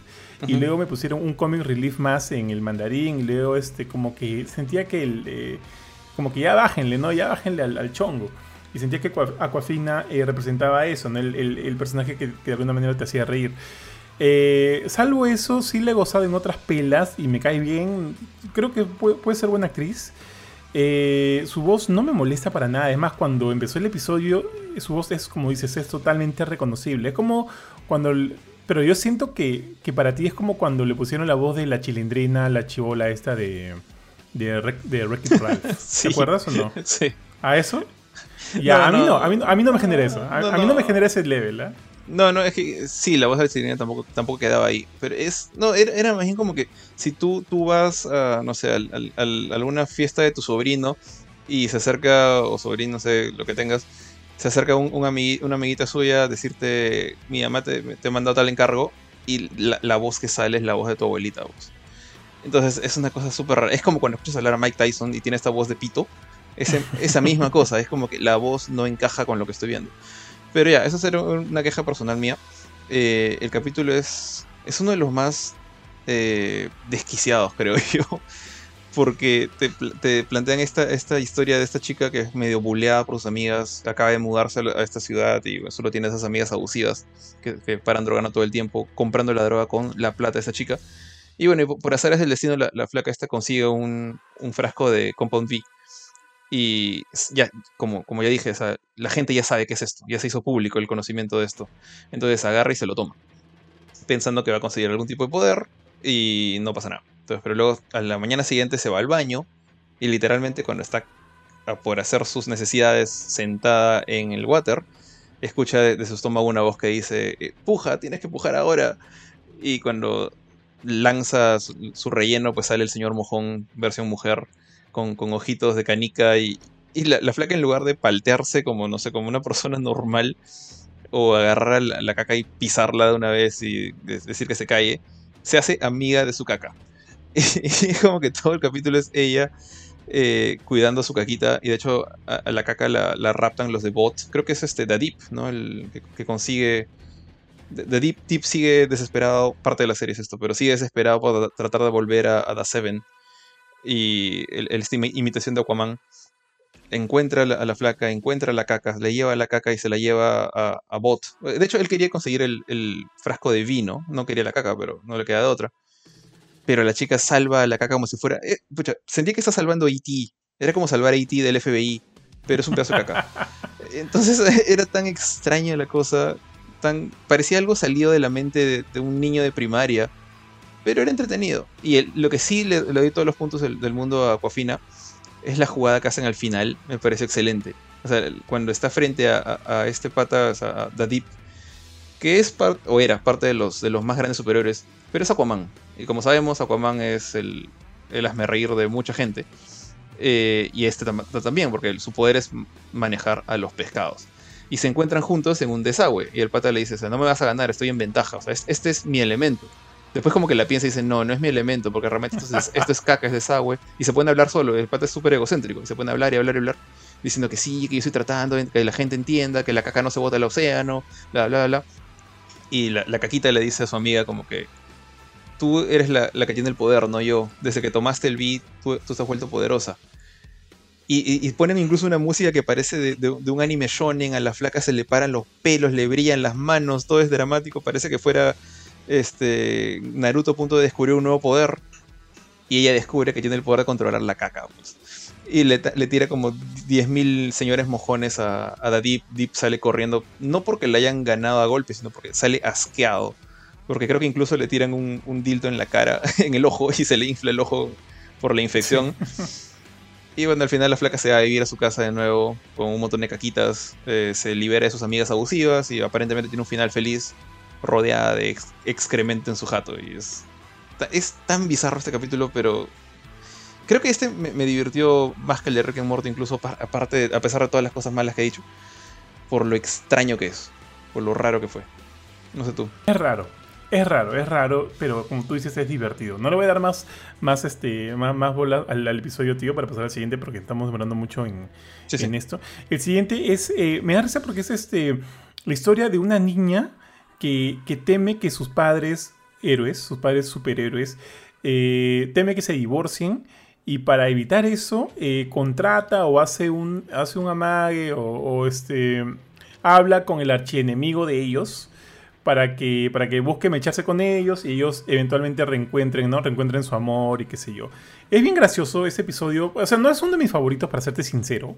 Es, ojo, que, y, y eso que ahí está Don Cheadle, el, el buen este, War Machine. War Machine. Ese le hace la voz a uno de los, uno de los personajes estos. Este, al final me da risa porque la chivola consigue lo que querían. O sea, sus padres se olvidan del divorcio y comienzan a estar juntos. Pero, para la, pero, pero, pero luego para la chivola es insufrible el estar escuchando a sus viejos tirando a cada rato en, en la jato o siendo este, melosos entre ellos. Y la chivola al final dice, es que no, di, divórcense ya porque, porque no puedo, no puedo con ustedes. Y ese es el final de la, del, del episodio. Pero también... Eh, me gusta que también este cuando ponte cuando la chivola va a hablar con el con el archienemigo de ellos el, el, pata les dice, ¿no? Sí, sí, bueno, que en verdad, o sea, él en realidad no es como que un villano villano, sino como que él fue contratado por esta agencia de relaciones públicas para ser como que el villano de ellos y que ellos dos se vean mucho mejor a los ojos del público y, y construyan esta relación artificial, ¿no? Ponte, eso es bien The Voice y me gustó, me gustó que fuera así.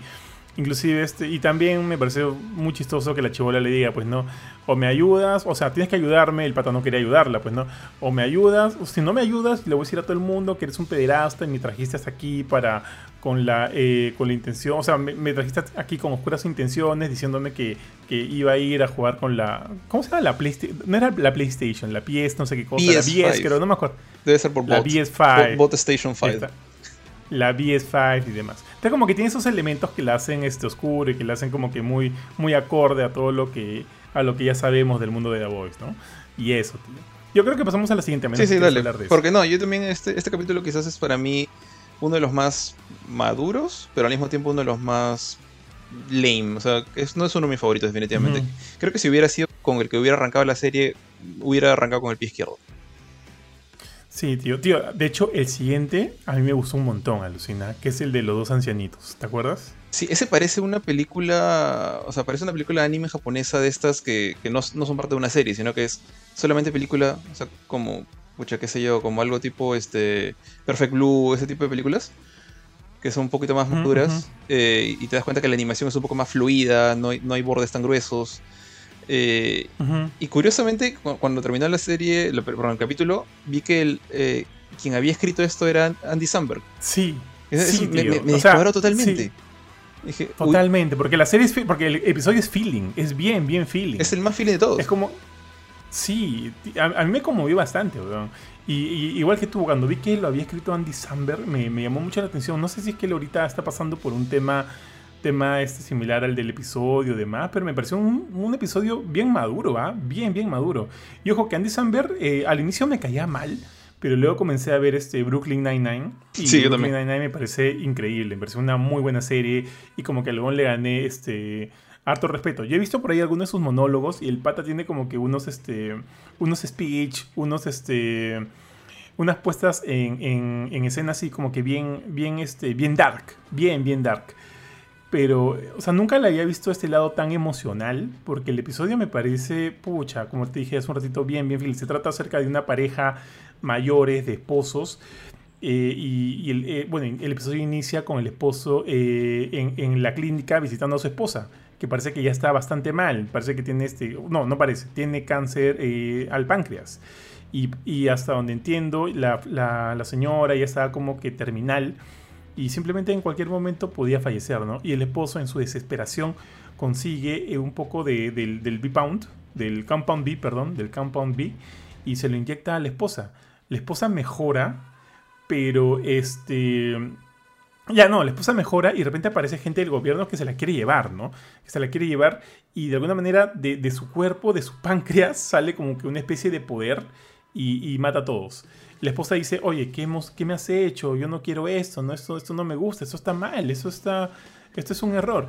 Y el, el, el, el, esposo desesperado le dice, no, olvídate de eso, nos vamos, nos vamos, vamos, hay que escapar. Y se escapan. Y cuando se están yendo en la ambulancia, obviamente, este, gente del, del, de, gente del, del, del, bot, gente de... O sea, eh, los están persiguiendo ya. Los están persiguiendo, ellos están escapando y de repente la viejita empieza a sentirse mal y de su vientre ¡fua! escapa el cáncer, ¿no? El cáncer que también tiene poderes ahora. Y, este, y el tío está como que feliz porque le dice, ya, nos libramos del cáncer, vámonos, no, vámonos, vámonos. Y, vemos que el cáncer está haciendo ahí, este, está este, destruyendo varias cosas, se está consumiendo parte de la naturaleza, a los, a los policías estos militares que han ido a detener a la viejita, vemos que el cáncer este se lo, también los está consumiendo y la viejita dice, no, no nos podemos ir, weón, porque eso está mal, esto está mal. Las cosas no las podemos dejar así. Entonces eh, vemos que la, la tía también tiene poderes, puede volar y demás, y le dice a su esposo, no, se despide de su esposo, le dice, este, cuídate bien, come a tus horas, a, pesar que yo ya no voy a estar aquí, este, por favor, cuídate mucho, se despide de él y se va a batallar ella sola con su cáncer. Puta, tío, me pareció feeling ese final, weón. Dije, puta madre, ahorita lloro. Esa frase que acabas de decir me parece como que bien precisa. O sea, eh, y esto, bueno, yo ah, he tenido muy pocos este, familiares que han tenido cáncer, pero o sea, de hecho, la mayoría, de hecho creo que han sido dos, tres, pero de parte alejada de la familia. Pero sí, por lo menos con uno, con una, sí noté la batalla, o sea, que, es, es, una batalla jodida. Y esa frase que has dicho, como que realmente al final la batalla, por más que tengas a toda la familia ahí, que apoyándote a los doctores, haciéndote lo que pueden hacer, es, de, es del afectado, ¿no? Y creo que ese para mí, el hecho de que, al comienzo, cuando, cuando vi esta, esa parte en la que la señora dice, voy a quedarme a pelear. Eh, pues, mi primera reacción fue, ¿qué te pasa? O sea, eh, esta cosa está ahí, no, no, vas a ganarle. Mejor haz lo que dice tu esposo, que llamen a la policía, llamen a los militares, a quien sea, y ustedes lárguense. Ah, te has curado del cáncer, ¿qué, más quieres? Tienes una oportunidad de vivir tranquila por unos años más. Pero de ahí te pones a pensar, o sea, realmente, o sea, esta es una analogía, una alegoría eso. Es, la, batalla del cáncer es, la es más que nada del paciente y, de la, y qué tanto puede aguantar y, y, eventualmente si es, que, si es que tiene suerte sobrevivir, ¿no? Eh, y eso, eso es creo que lo que se muestra al final, bueno, ves a, la señora gordita, toda como que bonachona, haciendo la de Goku en el cielo contra, contra el, el, eh, el, cáncer, que es bueno, es esta bola de luz con tentáculos, ¿no? Que, que están peleándose y lanzándose rayos encima de las nubes. Y, no sabes quién gana. O sea, y en cierta manera, por, eh, para mí ahí mi, mi, conclusión era, esto puede acabar de dos maneras. O sea, o la vieja gana y asumo que bajará y hablará con su, con su esposa y ya está sana y vivirán contentos, o la vieja pierde y esa bola de luz va a seguir matando gente. O sea, esto, esto puede acabar muy bien o muy mal. Y Andy Samberg no, no, quiere que sepamos. O se van juntos, o, sea, los dos mueren. O, eso sería, claro, podría pasar también. No, no sé cómo, pero supongo que sí. O sea, normalmente, claro, cuando un, un, un enfermo de cáncer muere, se va con el cáncer, no, no, no lo contagia. Y creo que eso es también parte del mensaje. ¿no? la, vieja sabe que es su problema y no quiere que, que otras personas lidien con él. Eh, y es, es, jodidamente feeling, honestamente. Y cuando vi Andy Samberg me quedé como que, aguanta, ¿es en serio? Y tuve que googlear Andy Samberg para saber, asegurarme que era él, ¿no? Porque quedé bien, bien confundido, pero paja. Ya, ahora sí vamos al, último capítulo, creo. Eh, sí, dale, dale. Y este capítulo es el que más, creo yo, más influencia a la serie porque es este, y acá Ari puede taparte los oídos, ¿no? Eh, porque es prácticamente Homelander Origins. y te presentan a este Homelander súper joven, o sea, tendrá sus veintitantos años, ¿no? Eh, y recién eh, los de Bot lo están presentando. Eso, Johan, confírmame, la, chica rubia que está como su agente, ¿es, la, es Madeleine, la, misma que lo... Es, es Madeleine, sí. Ah, ok, porque se le ve mucho más joven acá, ¿no? De repente pasa, hay muchos años de diferencia. Eh, es más, Elizabeth Shue le pone la voz. Ah, Entonces, es, bueno, ahí es también de repente es parte del inicio de esta obsesión que tiene Homelander con ella y el hecho de que nunca tuvo mamá. Es lo más cercano a su mamá, ella, ¿no? Y también el, origen literal, tío. De, la, de la amistad con... La amistad entre comillas, porque es una cosa súper retorcida, con eh, Black Noir. No, si te das cuenta, durante la serie de The Voice, eh, el único otro miembro de The Seven que Homelander realmente respeta es eh, Black Noir. Siempre, cuando insulta a todos, le dice, tú, tú, eres una basura, tú estás haciendo las cosas mal, tú también, tú también, tú no, no tú, tú eres chévere. Y es el, que, el único que manda misiones con confianza. Y acá tú ves que todavía no se llevan bien y que le ponen a, Black Noir como su chaperón, como el pata que lo va a cuidar en su primera misión. Y, este, y bueno, y aparecen un grupito como de terroristas monces que toman control de una de una fábrica y que aparentemente esta fábrica pues está, está haciendo algo malo, no sé, está abusando de sus trabajadores, creo que están enfermando a la gente que vivía ahí con sus gases contaminantes, entonces estaba haciendo algo en contra de la población, ¿no? Y esta gente quería rebelarse y toman como rehenes a unas cuantas personas, trabajadores de ese lugar, y los de Bot mandan a, Homelander, y, pero al comienzo le dicen como que aguántate, aguántame 14 minutos vamos a mandar a Black Noir para que te, para que te apoye. Creo, creo que le iban a mandar a él o, otra gente. Eh, y Homelander tiene este mal recuerdo de que su primera presentación, cuando se habla al público como esta nueva gran adquisición de parte de Seven o de Bot, al final de su presentación dicen, y el que lo va a cuidar es Black Noir. Y toda la gente le pone la luz encima a Noir, lo mira porque él es el veterano, el chévere, y, y Homelander se queda picón. Y tú sabes que él es súper egocéntrico, él tiene que ser el, el protagonista de todo tiene que ser el centro de la atención. Entonces él dice, no, yo me voy solito, voy a hacer la misión solito, no tengo 14 minutos para esperar. Y baja y comete prácticamente todos los errores que podía cometer. Y los hace no como el desgraciado que es en la serie de The Boys, sino como este pata que todavía como que trata de, ser, de hacer lo correcto entre comillas. Y hace, pucha, parece que el pato hubiera leído cómics de Superman. Porque el, primer, el primer terruco que ve este, una chica le empuja contra una reja y la reja, la, que está hecho de palos bien grandes de, metal, los rompe y los amarra alrededor suyo, que es algo que Superman ha hecho mil veces. Pero la chica le dice, me estás, me estás triturando el tórax. ¿Qué, qué, qué, te pasa?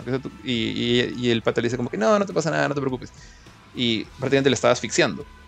Y después de ahí creo, creo que muere, ¿no? Porque al ratito le tratan de llamar por, por teléfono a la chica, por comunicador, y no, no responde. Eh, y de ahí Homelander llega pues a donde están los rehenes. Y, un, y primero le hace bien, porque le quita las armas a todos y les y hace tal cual Superman, les doble el cañón, les hace un nudito el cañón a todos. Pero, o sea, tú sabes que eso no ayuda mucho una pistola, entonces uno de ellos igual la agarra y le, pone la pistola en, la cabeza a un pata, a una chica. No un pata, pata. Y el y Homelander le dice, oye, ¿qué estás haciendo? La pistola ya no funciona. Y el pata le dice, no, ¿cómo se te ocurre? O sea, la, pistola igual va a explotar. Si yo aprieto esto, la, la, bala va a hacer que la pistola estalle y lo voy a matar igual. Y bueno, Homelander se da cuenta que opción B, otra vez voy a hacer la de Superman, voy a dispararle rayos láser a la pistola, voy a calentarlos y el pata va a soltar la pistola como en un, como un cartoon. Y, y obviamente le dispara los rayos a la pistola y como el The Voice es The Voice, la pistola revienta y le revienta el cráneo al, rehén y también revienta la mano del pata. Y bueno, ya, al final Homelander se, se paltea, termina matando a todo mundo y solo queda un sobreviviente, una, una rehén y, Black Noir aparece y, ve todo y pues, Homelander se paltea feo, dice como que no, yo, yo quería bajarme a los terroristas, ellos me apuntaron con pistolas, no es mi culpa, no es mi culpa. Y reacciona y empieza a atacar a Noir. Y Noir no le ha hecho nada, pero se pelean un rato hasta que sin querer eh, Homelander le mete un rayo a un pordiosero y a través del pordiosero a un reactor nuclear, creo, un reactor de, energía, qué sé yo. La cosa es que genera una explosión que se baja el, toda la fábrica, mata a todos, los que quedaban, los pocos que quedan, menos a la chica. Y la chica esta empieza a salir de entre, la, entre los escombros, va hacia Noir como pidiéndole ayuda, y Black Noir le quiebra el cuello. Y como diciéndole a Homelander, somos patas, yo, te voy a, yo te voy a cuidar, o sea, yo estoy acá para eso, yo estoy acá para que tú, como Madeleine dijo, no, no, no jodas a la empresa frente al, al ojo público. Y le da un papelito que no sé si tú pudiste leer lo que decía. Porque Noir no, habla. No- Noir no habla, él escribe nomás. Entonces le, le da un papel y yo traté de leerlo, pero el frame donde sale el papel estaba borroso. Es como que no quieren que se, que se sepa. Y estuve buscando en Google qué él escribió y no he encontrado nada todavía. Pero bueno, ahí es como, que se empiezan a hacer patas. Y tú ves que Homelander regresa a la base de, de The Seven después, de- después de hablar con la prensa, mostrándose como que sí, que yo traté de salvarlos, pero no pude. Y la gente como que igual dice, sí, lograste lo mejor, como que se encariñan con él a pesar de su, de su fracaso. Y le dice a Madeleine como que igual aprendí algunas cosas de Noir. Y creo que se refiere justamente a esto, ¿no? Que al final en el mundo de The Voice lo que importa son las apariencias. O sea, mientras te veas bien al público, no importa lo que hagas. Puede ser un desgraciado de miércoles porque nadie te va a tocar. Eh, y me pareció simpático. O sea, creo que me sigue gustando más este, tanto el capítulo anterior o el capítulo 3 por lo de los cómics. Pero fue, fue un buen capítulo. Creo que fue una bu- buena manera de cerrar la serie. Sí, totalmente de acuerdo. Y de hecho, ya solo para redondear, este, de- desde ya yo la recomiendo bastante. A mí me ha gustado mucho. Eh, no sé si estamos poniendo puntajes, tío, pero de todas maneras le pondría como que un puntaje bastante alto. No sé si se ha renovado para una segunda temporada, porque me gusta esta este, eh, serie de episodios de, antología. Creo que, creo que van bien con lo que se nos ha presentado de The Voice, ya que no sé si la palabra es ayudan a complementar mucho de la información o utilizan bastante bien lo que ya sabemos de The Voice y lo implementan en diferentes situaciones y creo que lo hacen bastante bien, tío. Entonces me gustaría ver un poquito más de esto, ¿no? Y me gusta que también le estén dando bastante libertad. Bueno, o sea, hemos visto una chica con poderes, con poderes de, de hacer de la caca amigos de ella, ¿no? Entonces como que hay bastante libertad, se siente acá. Y creo que si siguen con esos, eso debería ser como que la base de los siguientes episodios y demás. Me gusta la gente que está involucrada. Totalmente sorprendido con Andy Samberg. No me esperaba para nada algo de él. De él, este, en un episodio como el que vimos de, los chinitos, de los esposos chinitos. Y nada, pues espero, de hecho, mucho, mucho más de, de, esta, de, esta, de- de esta antología. Espero, espero que haya más. ¿Algo más que comentar esto, eh, Jorge, antes de pasar a Ari? Eh, no, también, o sea, mi opinión final es, yo también la recomendaría bastante. eh, no esperaba mucho esa serie porque pensé que ca- capítulos como el de Looney Tunes no iba- iban a chocar mucho con la idea más seria de The Voice. Pero sí, o sea, si lo ves como un producto independiente es entretenido. O sea, hay, hay algunos capítulos que encajan mejor con, con la temática de la serie del cómic que otros, pero en general, o sea, incluso el, el, el de Aquafina, que es el más quemado de todos, creo yo, eh, te entretienen. Y ojalá, ojalá haya ot- otra antología como con un, un volumen 2 de, de Diabolical. Pero ahorita esto más bien, más ganas me da de que ya llegue la tercera temporada, que, que parece que va a ser la última por ciertos problemitas con cierto actor. Pero bueno, nada De más. acuerdo. Así es, tío. Oye, Bofe, tío, Ahora, tío. ¿debería haber el libro de Boba Fett o no? mm, ¿Te gustó? ¿Te gustó el Mandaloriano? Me encantó, tío. Ya, tío. El libro, de, el libro de Boba Fett es este Mandalorian 2.5. Así que si quieres seguir viendo Mandalorian, probablemente vas a tener que, que ver el libro de Boba Fett. Eh, Oye, tío, pero ponte, el libro de Boba Fett es una serie limitada, ¿no? O va a haber como que segunda, tercera mira, no es- temporada. no es buena. Pero si eres fanático de Star Wars, te vas a divertir y te va a gustar porque hay varias cosas del universo que, que no se han visto porque obviamente solamente teníamos las películas, entonces te amplían varias cosas, explican varias cosas, conoces más. Y tienes capítulos que básicamente se tratan sobre Mando y lo que sucede, lo que le pasa, bueno, al Mandaloriano. Eh, pero tiene muchas falencias la serie, o sea, creo que Boba Fett, eh, todo ese misticismo y, y lo legendario y épico que era. Porque en realidad sale creo que unos minutos, unos cuantos minutos en la película y se veía totalmente badass y le encantó a mucha gente. Mm, Lo pierde mucho en la serie. Eh, el personaje es medio raro, no, no termina de cuajar, de cuajar bien. Y el combate tiene es, tiene, es como que tiene una escena al inicio que es muy paja, que es una persecución en tren.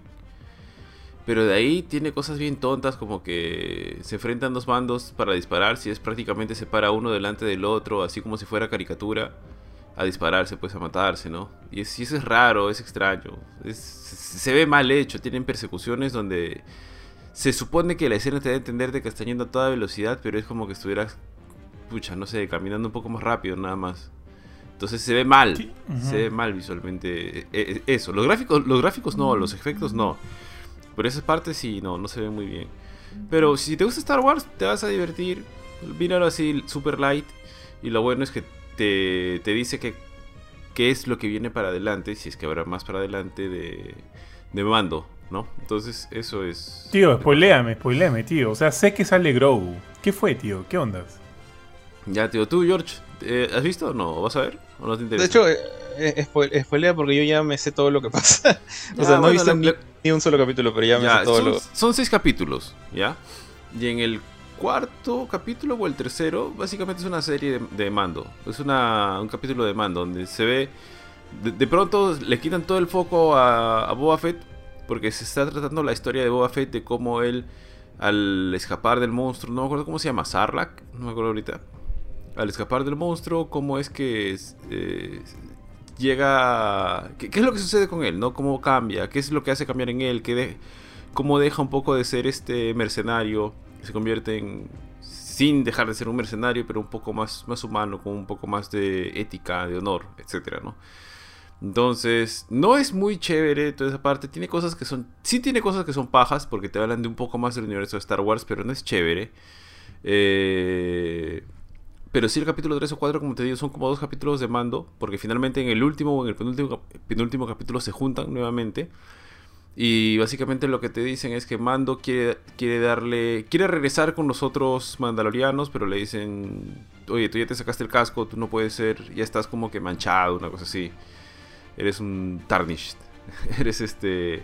Así que lo, lo expulsan. Y antes de eso le manda a hacer una armadura de Beskar, creo que se llama este metal. Como la de Frodo, del Señor de los Anillos, para Grogu. Entonces se la quiere ir a entregar.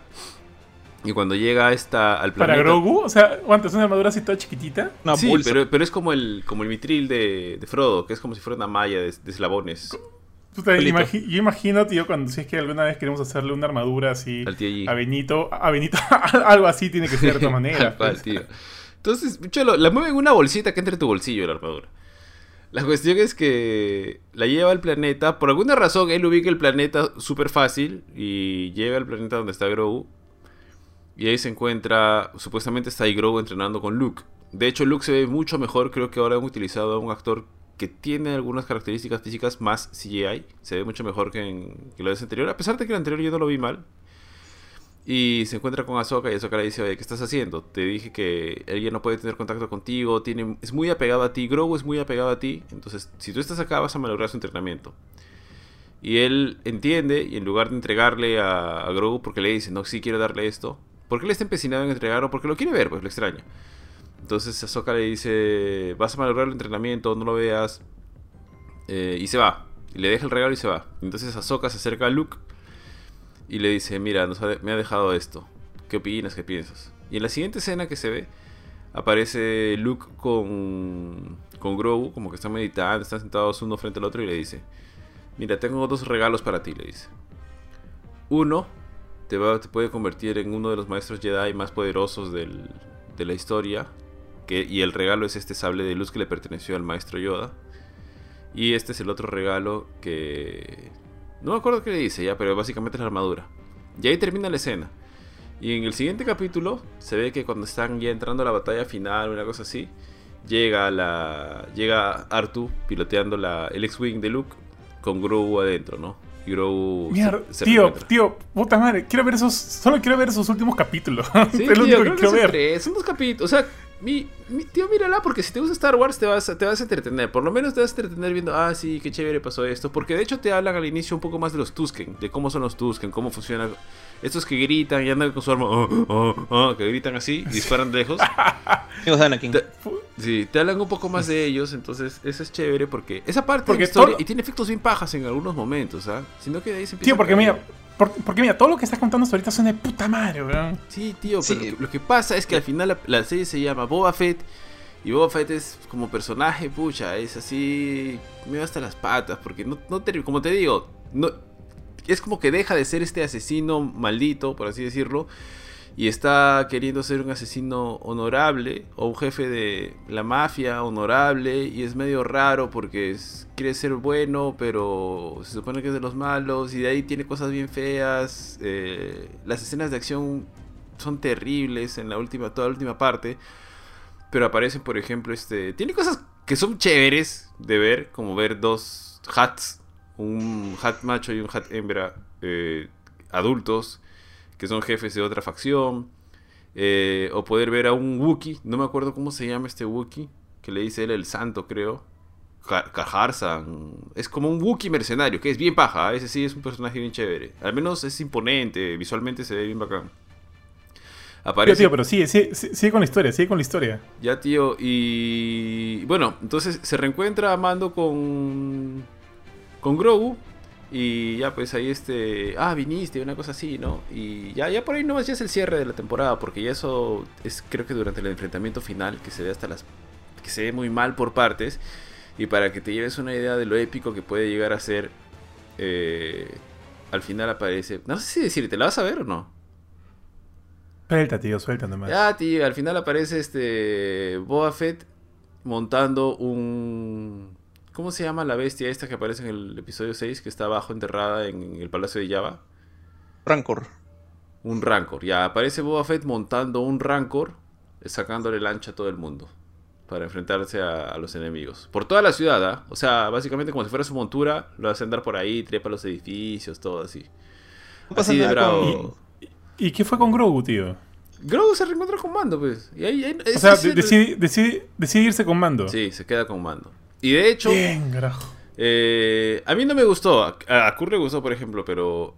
Amando eh, se consigue una nueva nave. Porque su nave, la Razor Crest, ya está. Creo que explota, pues, en la temporada 2. boom. Sí. Sí. Y ahora tiene una nave que es una nave de Naboo. Es que son bonitas, ¿sabes? Las naves de, de ataque de Naboo.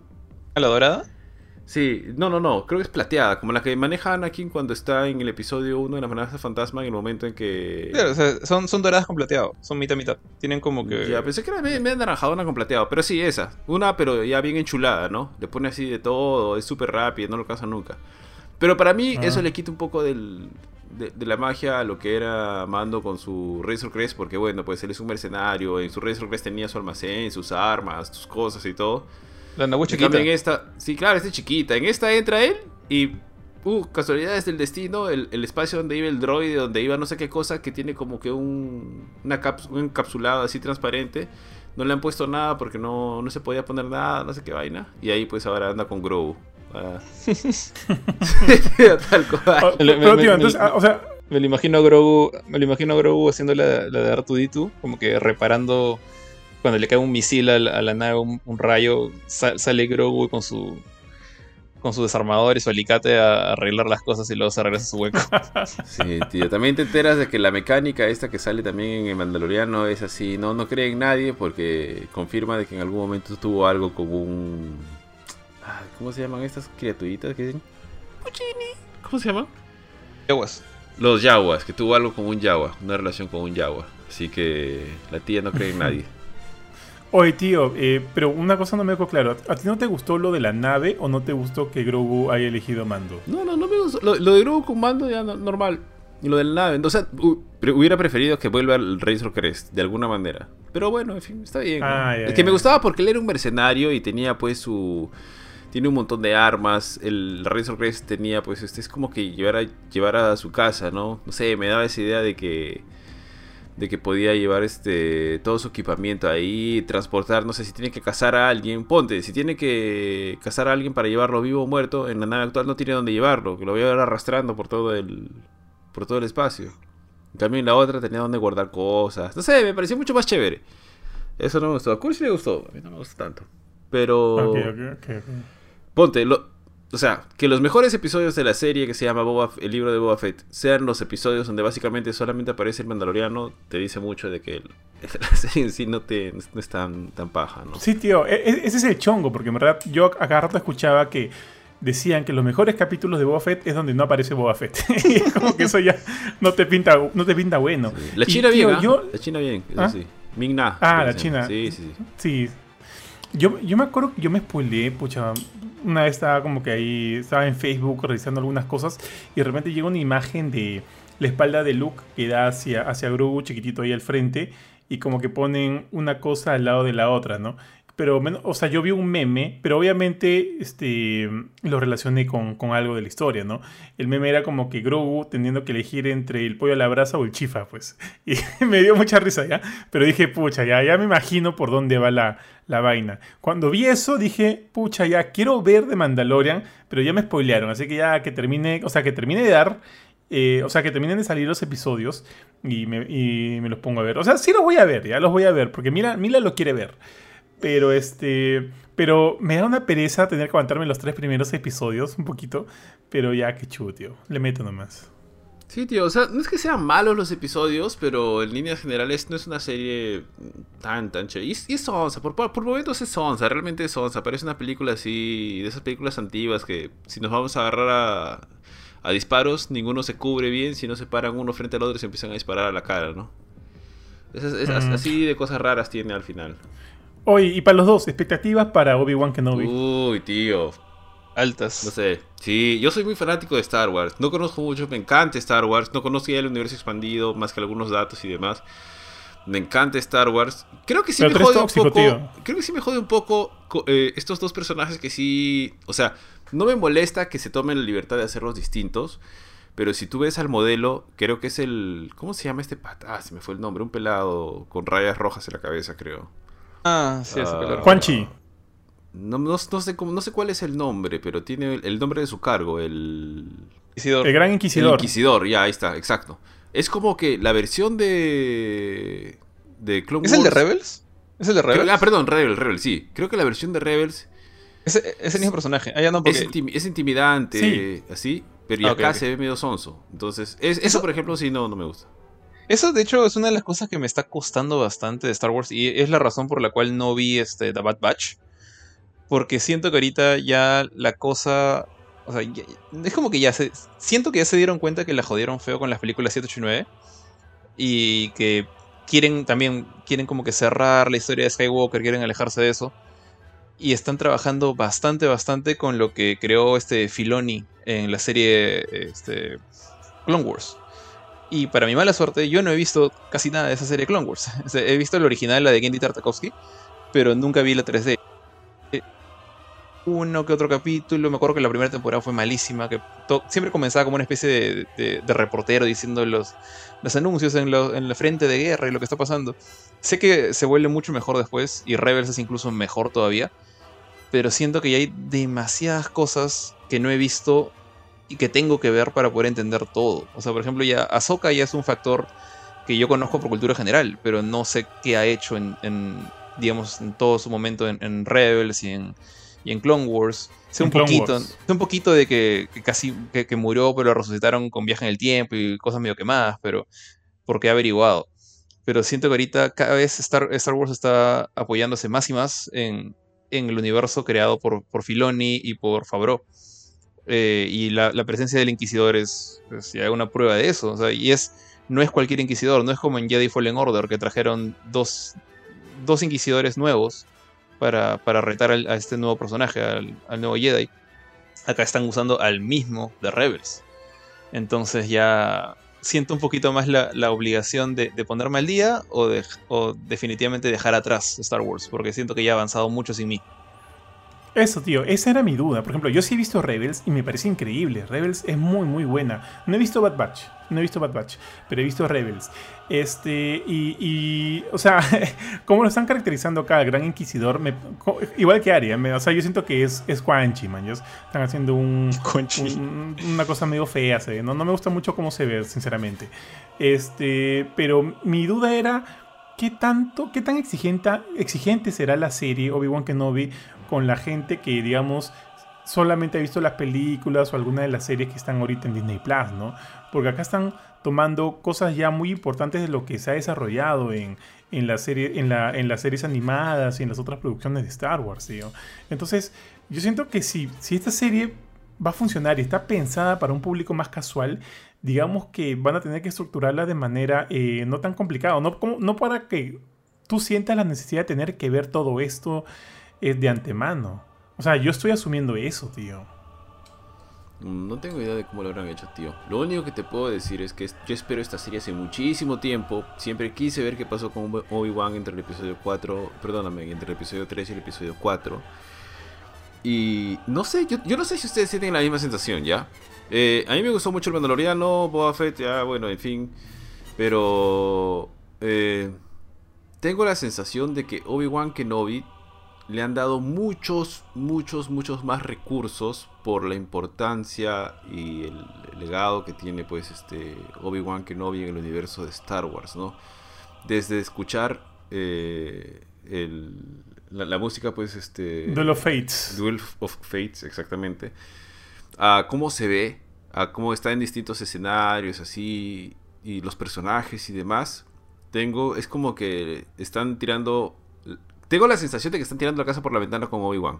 Que esta tiene que ser la serie rompedora de, de Star Wars de este año, ¿no? Que tiene que su éxito tiene que ser superior a todo lo demás, porque está juntando de varios lados, este, por la importancia de tener a Ewan McGregor, por la importancia de tener a, a Darth Vader nuevamente, ¿no? Con el mismo Hayden Christensen, porque Darth Vader fuera de las películas en live action no se le ha vuelto a ver este, en ninguna de las series, creo, o en otro contenido, no si no me equivoco.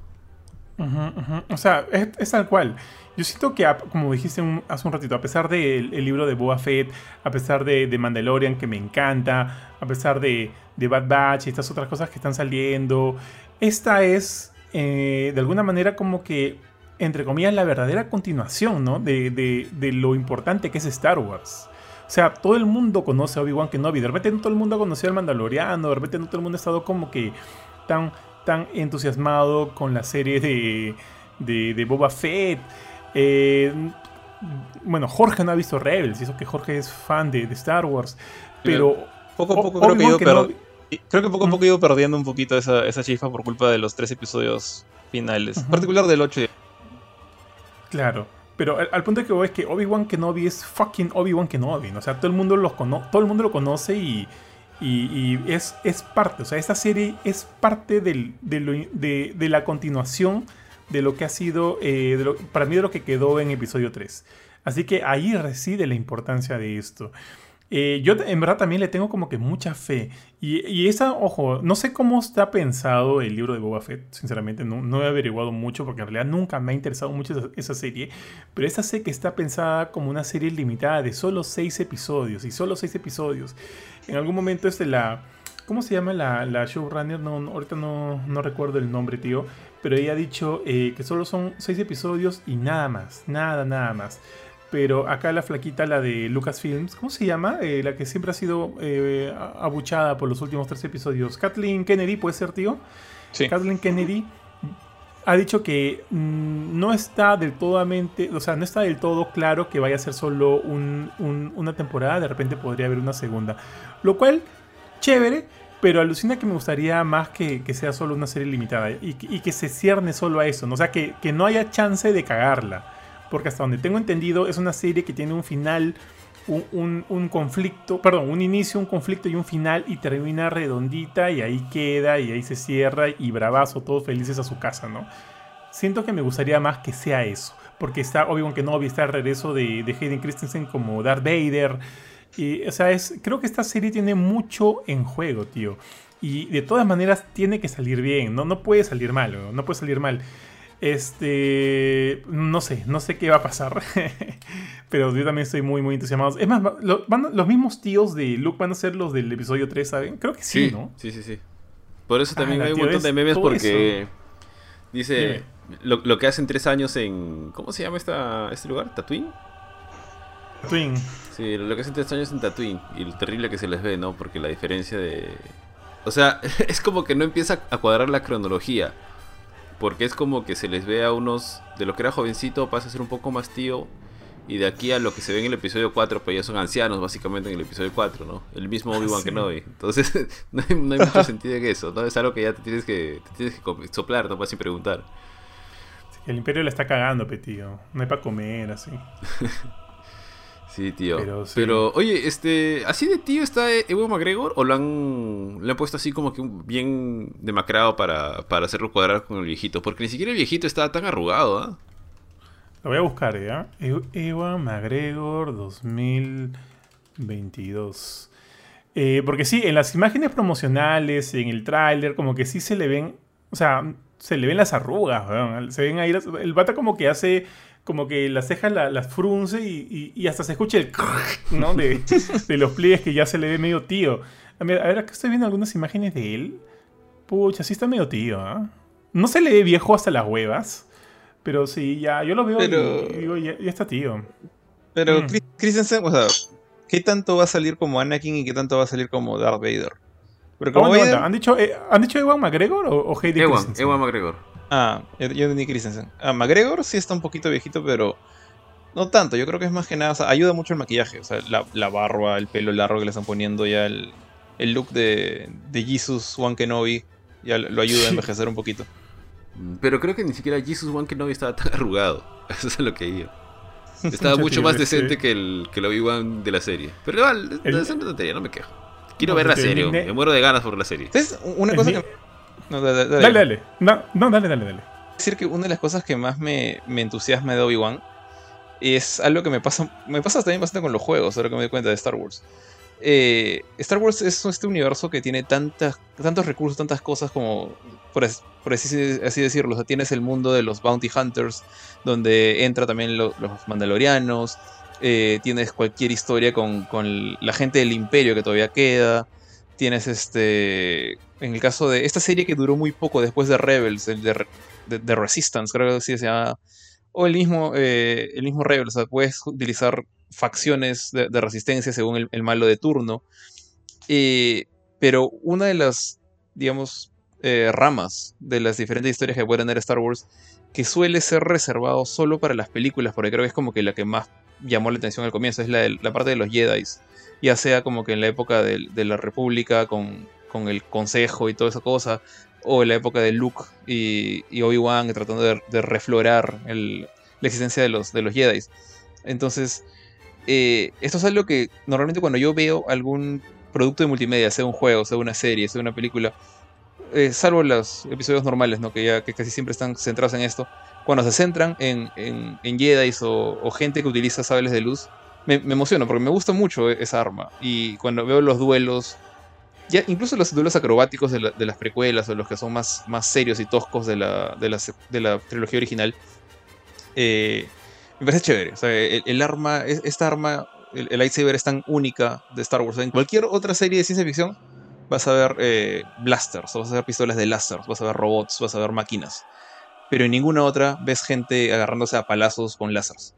Y justamente Obi-Wan trae eso, los inquisidores traen eso. La, idea de que esto es parte. Van a contar un poquito de la, de la etapa de la cacería de los Jedi sobrevivientes. Obviamente va a traer más duelos. Entonces, si, ese, ese, si, si, me, si me emocioné con esa fraccioncita en la que salió Luke con, eh, al final de Mandalorian 1 con, con la capucha puesta. Perdón, Mandalorian 2 con la capucha puesta, eh, matando a todos los, estos droides superpoderosos con su sable verde.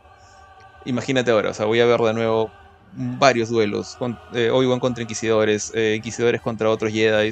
De repente Ahsoka también se mete al, ruedo. Entonces, quiero ver esta serie, en, gran parte por la acción que, me está prometiendo o planteando. Inclusive, tío, eh, por ahí hay rumores, obviamente no creo, pero dicen que también la serie podría eh, eh, darle el salto a live action a Cal Kestis. Que no creo ya, pero podría ser por el, el tiempo, el periodo en el cual se está, se está desarrollando esto. Y el actor te apuesto que está Este- más que dispuesto. ¿ah? Bueno, fijo, fijo, tío. Sería parte ya integral, ¿no? De este universo, el, el, este, en, en persona, en físico y demás. O sea, me parecería che- Justo, creo que tú has jugado, ¿no? También Ari, este. Sí, yo, yo pensé que iba a aparecer en el Mandaloriano 2, en algún momento. Ah, Yo pensé que en algún Ah. momento iba a salir. No, no me acuerdo ni siquiera si era cronológicamente, ¿ah? pero pensé que En- en alguna de las series iba a aparecer. En el Mandaloriano 2 apareció un droide del modelo de BD-1. Y creo que, creo que es por eso que la gente como que se, se, se emocionó. ¡Ah!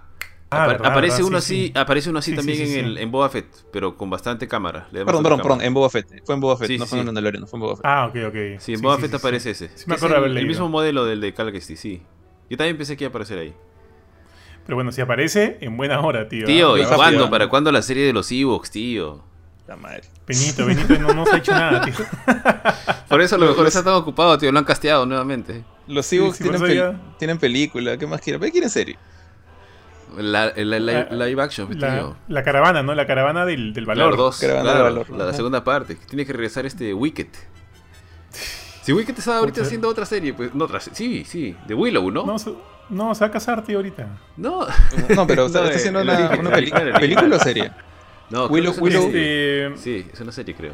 Sí, ok. sí, está haciendo una, sí, una serie, Willow. Están reviviendo Él- Disney Plus. Y, y está como que mentándole la madre a Peter Dinklage, tío. Porque ya lo habían casteado como uno de los enanos de, de, la, de Blancanieves.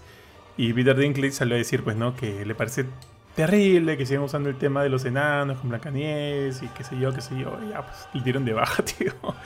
Pero, pero por lo menos lo veremos en, en Willow. Oh, pero ya está tío también el pata, ¿no? Sí. Warwick, algo de Warwick, Warwick Davis. Warwick. Ahí está, se llama Sí, Warwick. Warwick. Ah. Warwick Davis, sí, El sí, mismo. pucha. Nunca vi Willow, alucina. Yo tampoco. No, yo tampoco, pero sí quisiera verla.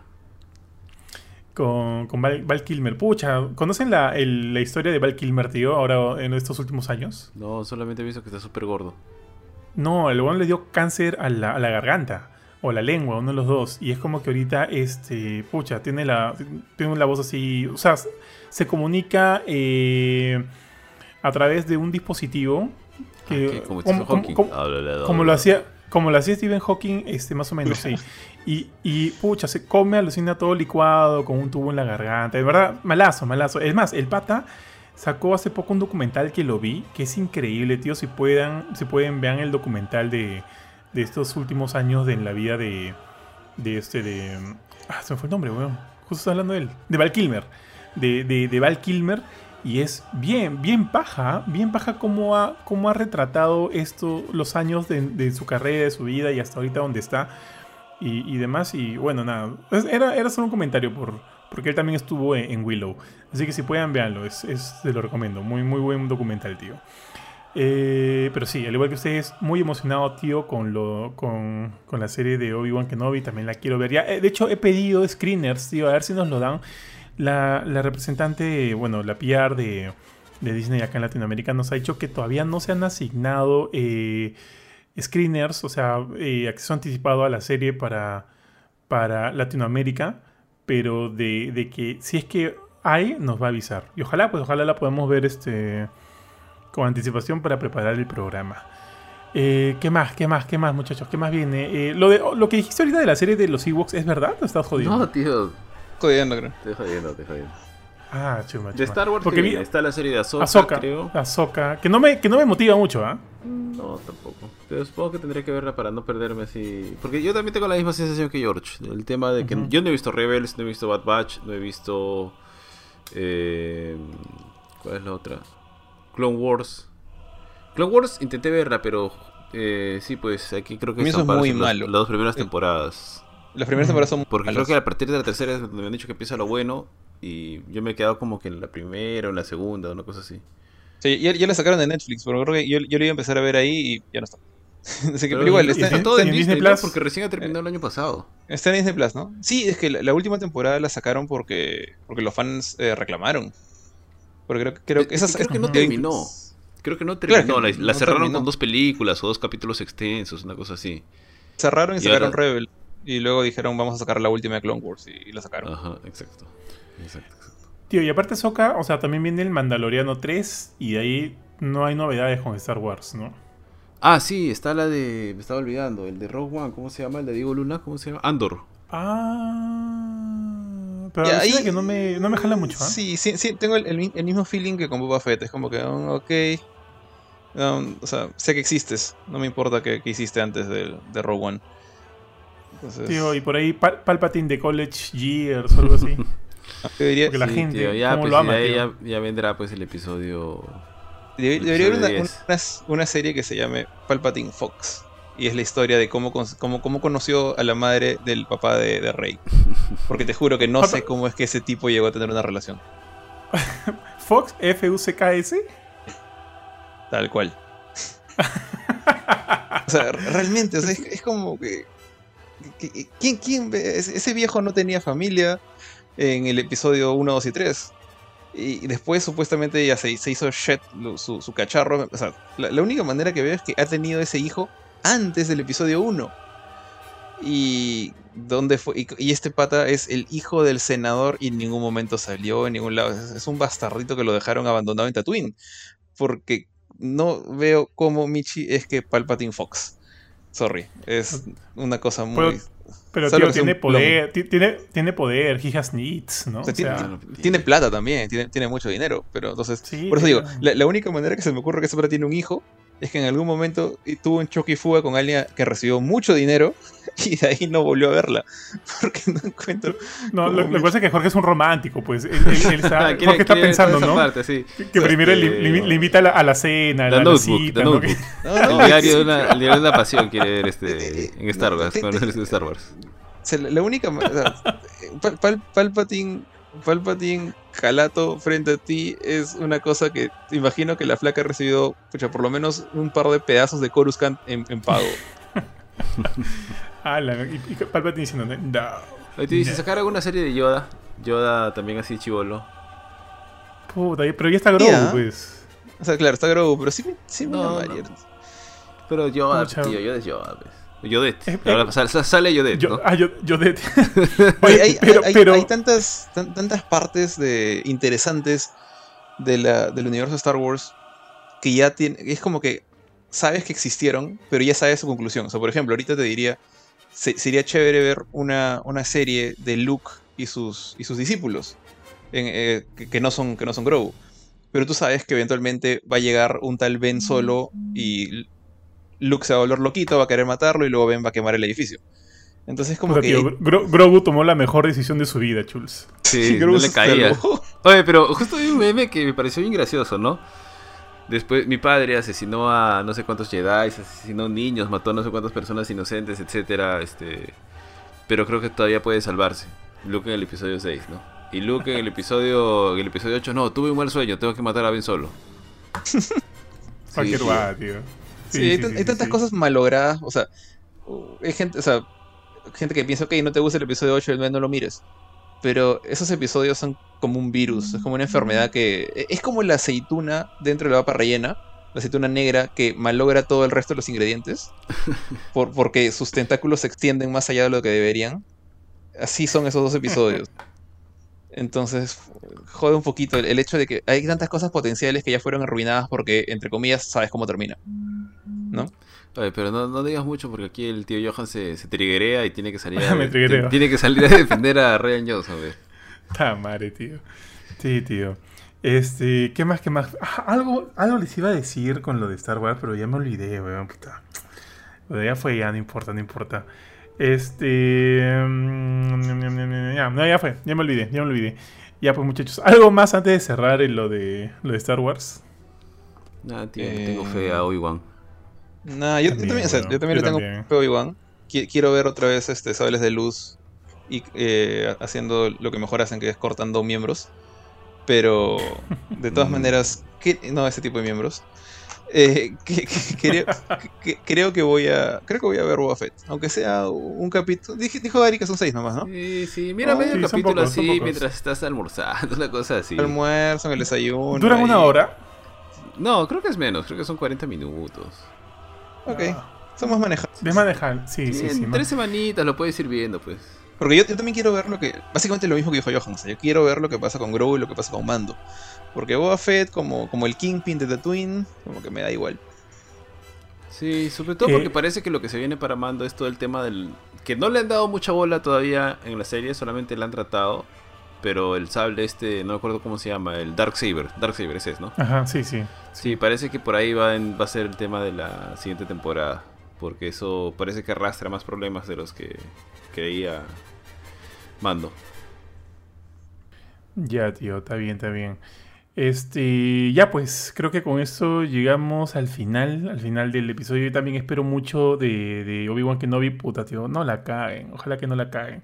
Tengo fe, tengo fe, estoy esperando que salga algo bastante bueno y que, y que porque si bien han habido su- su- sus up, and downs, siento que en, las series, por lo menos en las de Star Wars, eh, no la están cagando. Las dos temporadas de Mandalorian me parecen buenísimas. No he visto el libro de Boba Fett, pero por lo menos sé que hay episodios muy muy buenos y eso también es chévere pues así que estoy con toda la fe tío y ver cómo ¿En, ah, ¿En, qué medida va, va, va, a estar este Hayden Christensen? ¿no? ¿Cuántos episodios? ¿Qué va a decir? Han dicho que va a haber un duelo más. O sea, estoy esperando un duelo, en, un nuevo duelo entre Darth Vader y, y Obi-Wan, tío. Eso es lo que estoy esperando, con, la, con el Duel of Fates así de fondo, Eso es lo que quiero ver. Así todos, que, todos quieren ver eso. Así que, puta madre, no la caen y quiero verlo ya, tío. Entonces ya, pues nada, este, hasta aquí llega el programa de hoy día. Muchas gracias Jorge, muchas gracias tío Bofetón. Recuerden que tenemos mucho contenido que estamos produciendo. Eh, siempre van a encontrar programas nuevos en nuestro canal de Spotify. Nos encuentran como Gamecore Podcast. Tenemos noticias y reviews. En la última hablamos acerca de Elden Ring, de Shadow Warrior 3 y obviamente también de noticias que han estado apareciendo. Este fin de semana nos, volvimos nos vamos a volver a reunir también para hablar de los... Jorge, ¿tú eh, qué review tienes ahorita para hablar? Ah? Eh, ahorita que, tengo. Que puedas hablar. Que puedas hablar. Puedo hablarle de Voice of Cards, de Forsaken Maiden, el, segundo Voice of Cards. Eh, ¿cuándo, es el, programa que dices? Porque tengo uno que ya está escrito, pero que está como borrador porque el embargo es para el 14. O sea, deberíamos hablar este fin de semana. Ah, antes no puedo hablar de eso. Pero ahorita estoy escribiendo otra, que estuve jugando hasta antes de que me, pasaran este, el, juego que no puedo mencionar. Que es este, una de Young Souls, este beatmap indie que, bueno, ahorita estoy escribiendo, pero ya me están dando sueños, así que no creo que lo termine de escribir. Pero puedo hablar de eso. eh, de eso y de Voice of Cards. Puedo hablar de esos dos. válido, válido, tío. Bofetón, ¿tú cómo vas con tu nick? ¿Ya puedes hablar algo de eso o todavía está bajo embargo? No, no, no, no, Ah, me acabo de dar cuenta que el embargo es hasta el 16 de marzo. Pensé que era hasta el 13. Justo, justo revisé para ver, sí. No, tiene embargo, tío. Eh, no creo que pueda mencionar nada. Lo que sí es que Panchito tiene eh, la WWE 2K22 y creo que ya salieron los reviews, así que eso va a poder hablar sin ningún problema. Sí, Entonces, salieron hay... dos días. Sí, salió. Claro, Hoy, día es el estándar y el 8 salió la versión deluxe, una vez así. Así es, tío. Así que hay, hay material, hay cosas para hablar. Y así que recuerden seguirnos, seguirnos en todas nuestras redes sociales y muchas gracias siempre a todos los colaboradores que ya creo que a este punto ya más que colaboradores son nuestros amigos. De hecho siempre es divertido interactuar con ellos en, nuestra, en nuestro grupo de Telegram conocido como Gamecore Plus. Y se vienen cosas interesantonas que todavía no podemos mencionar, pero hemos hecho este. Van a haber cambios, van a haber muchos cambios y espero que sea del agrado de todos, ¿no? Eh, un saludo también al tío buen tío G, que se recupere pronto. Ayer tuvo un pequeño accidente, menos mal el tío G está bien, así que nos alegramos mucho por eso y que regrese pronto a los podcasts. Sí, es verdad, Ari, en realidad tú es tu regreso a los podcasts después de varios meses, tío, después de Eternal, sí. Sí, creo que sí, creo que sí. Todavía estaba ahí este, faltando. Está bien, tío, está bien, como debe ser. ya, entonces les dejo, les doy el pase, chicos, para que se despidan. Eh, Jorge. Eh, bueno, gracias este Johan, gracias Ari por, reunirnos acá para hablar de, tantas series ¿no? que, han salido. Pensábamos que no había nada que ver, no había nada para ver y se llegaron todas de golpe en febrero y ahora también en marzo con, con Diabolical. Y bueno, ahorita entramos en un periodo de descansito, creo, hasta que llegue Doctor Strange en el cine y también eh, ¿no? Obi-Wan en la televisión. Pero igual, igual salen cosas en el camino, si no hablamos de películas y series antiguas en cualquier momento que tengamos un nuevo a la filme, así que sin más que decir, eh, me despido y nos vemos en una próxima ocasión. Chau. Ari. Ya, perdón, perdón. Sí, igual yo, este, un gusto, George, un gusto, Bofetín, estar nuevamente con ustedes. Eh, voy a aprovechar ahora que tenemos, porque febrero también he estado cargadito de juegos. ¿ah? Yo no he estado jugando tanto, pero te quería meterle la mano a Elder, Elder, Elden Ring, que Benito está ahorita ya increíblemente pasando, o al menos estaba pasando. Y bueno, se juntó con otros juegos importantes quiero terminar por ahí un par de pendientes y voy a aprovechar para ver ese em, ah, The Voice, The Voice, que se me, está quedando pendiente y todo el mundo me habla bien de la serie, etcétera y, bueno, la serie Señor de los Anillos que también se viene, ya se vio el trailer, algunas cosas, ya hablaremos de eso en su momento. Tenemos un año bastante interesante por delante.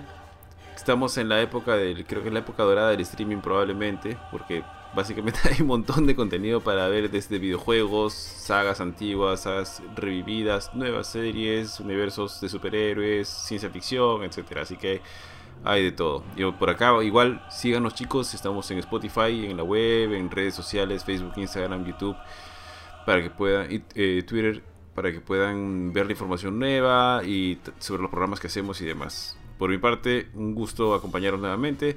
y espero que se repita. Sí, tío, y apúrate con The Boys, weón, porque ahorita se estrena la tercera temporada, Chuls. Sí, sí, sí, y los, los spoilers van a estar así a flor de piel. Eh, y ya. No, entonces nada, igual, gracias a todos otra vez por escucharnos. Gracias nuevamente, Bofetín, Bofetín, Bofetón y, y Jorge. Y nos vemos en el siguiente programa. Chao, chao. Chao, chao. Chau.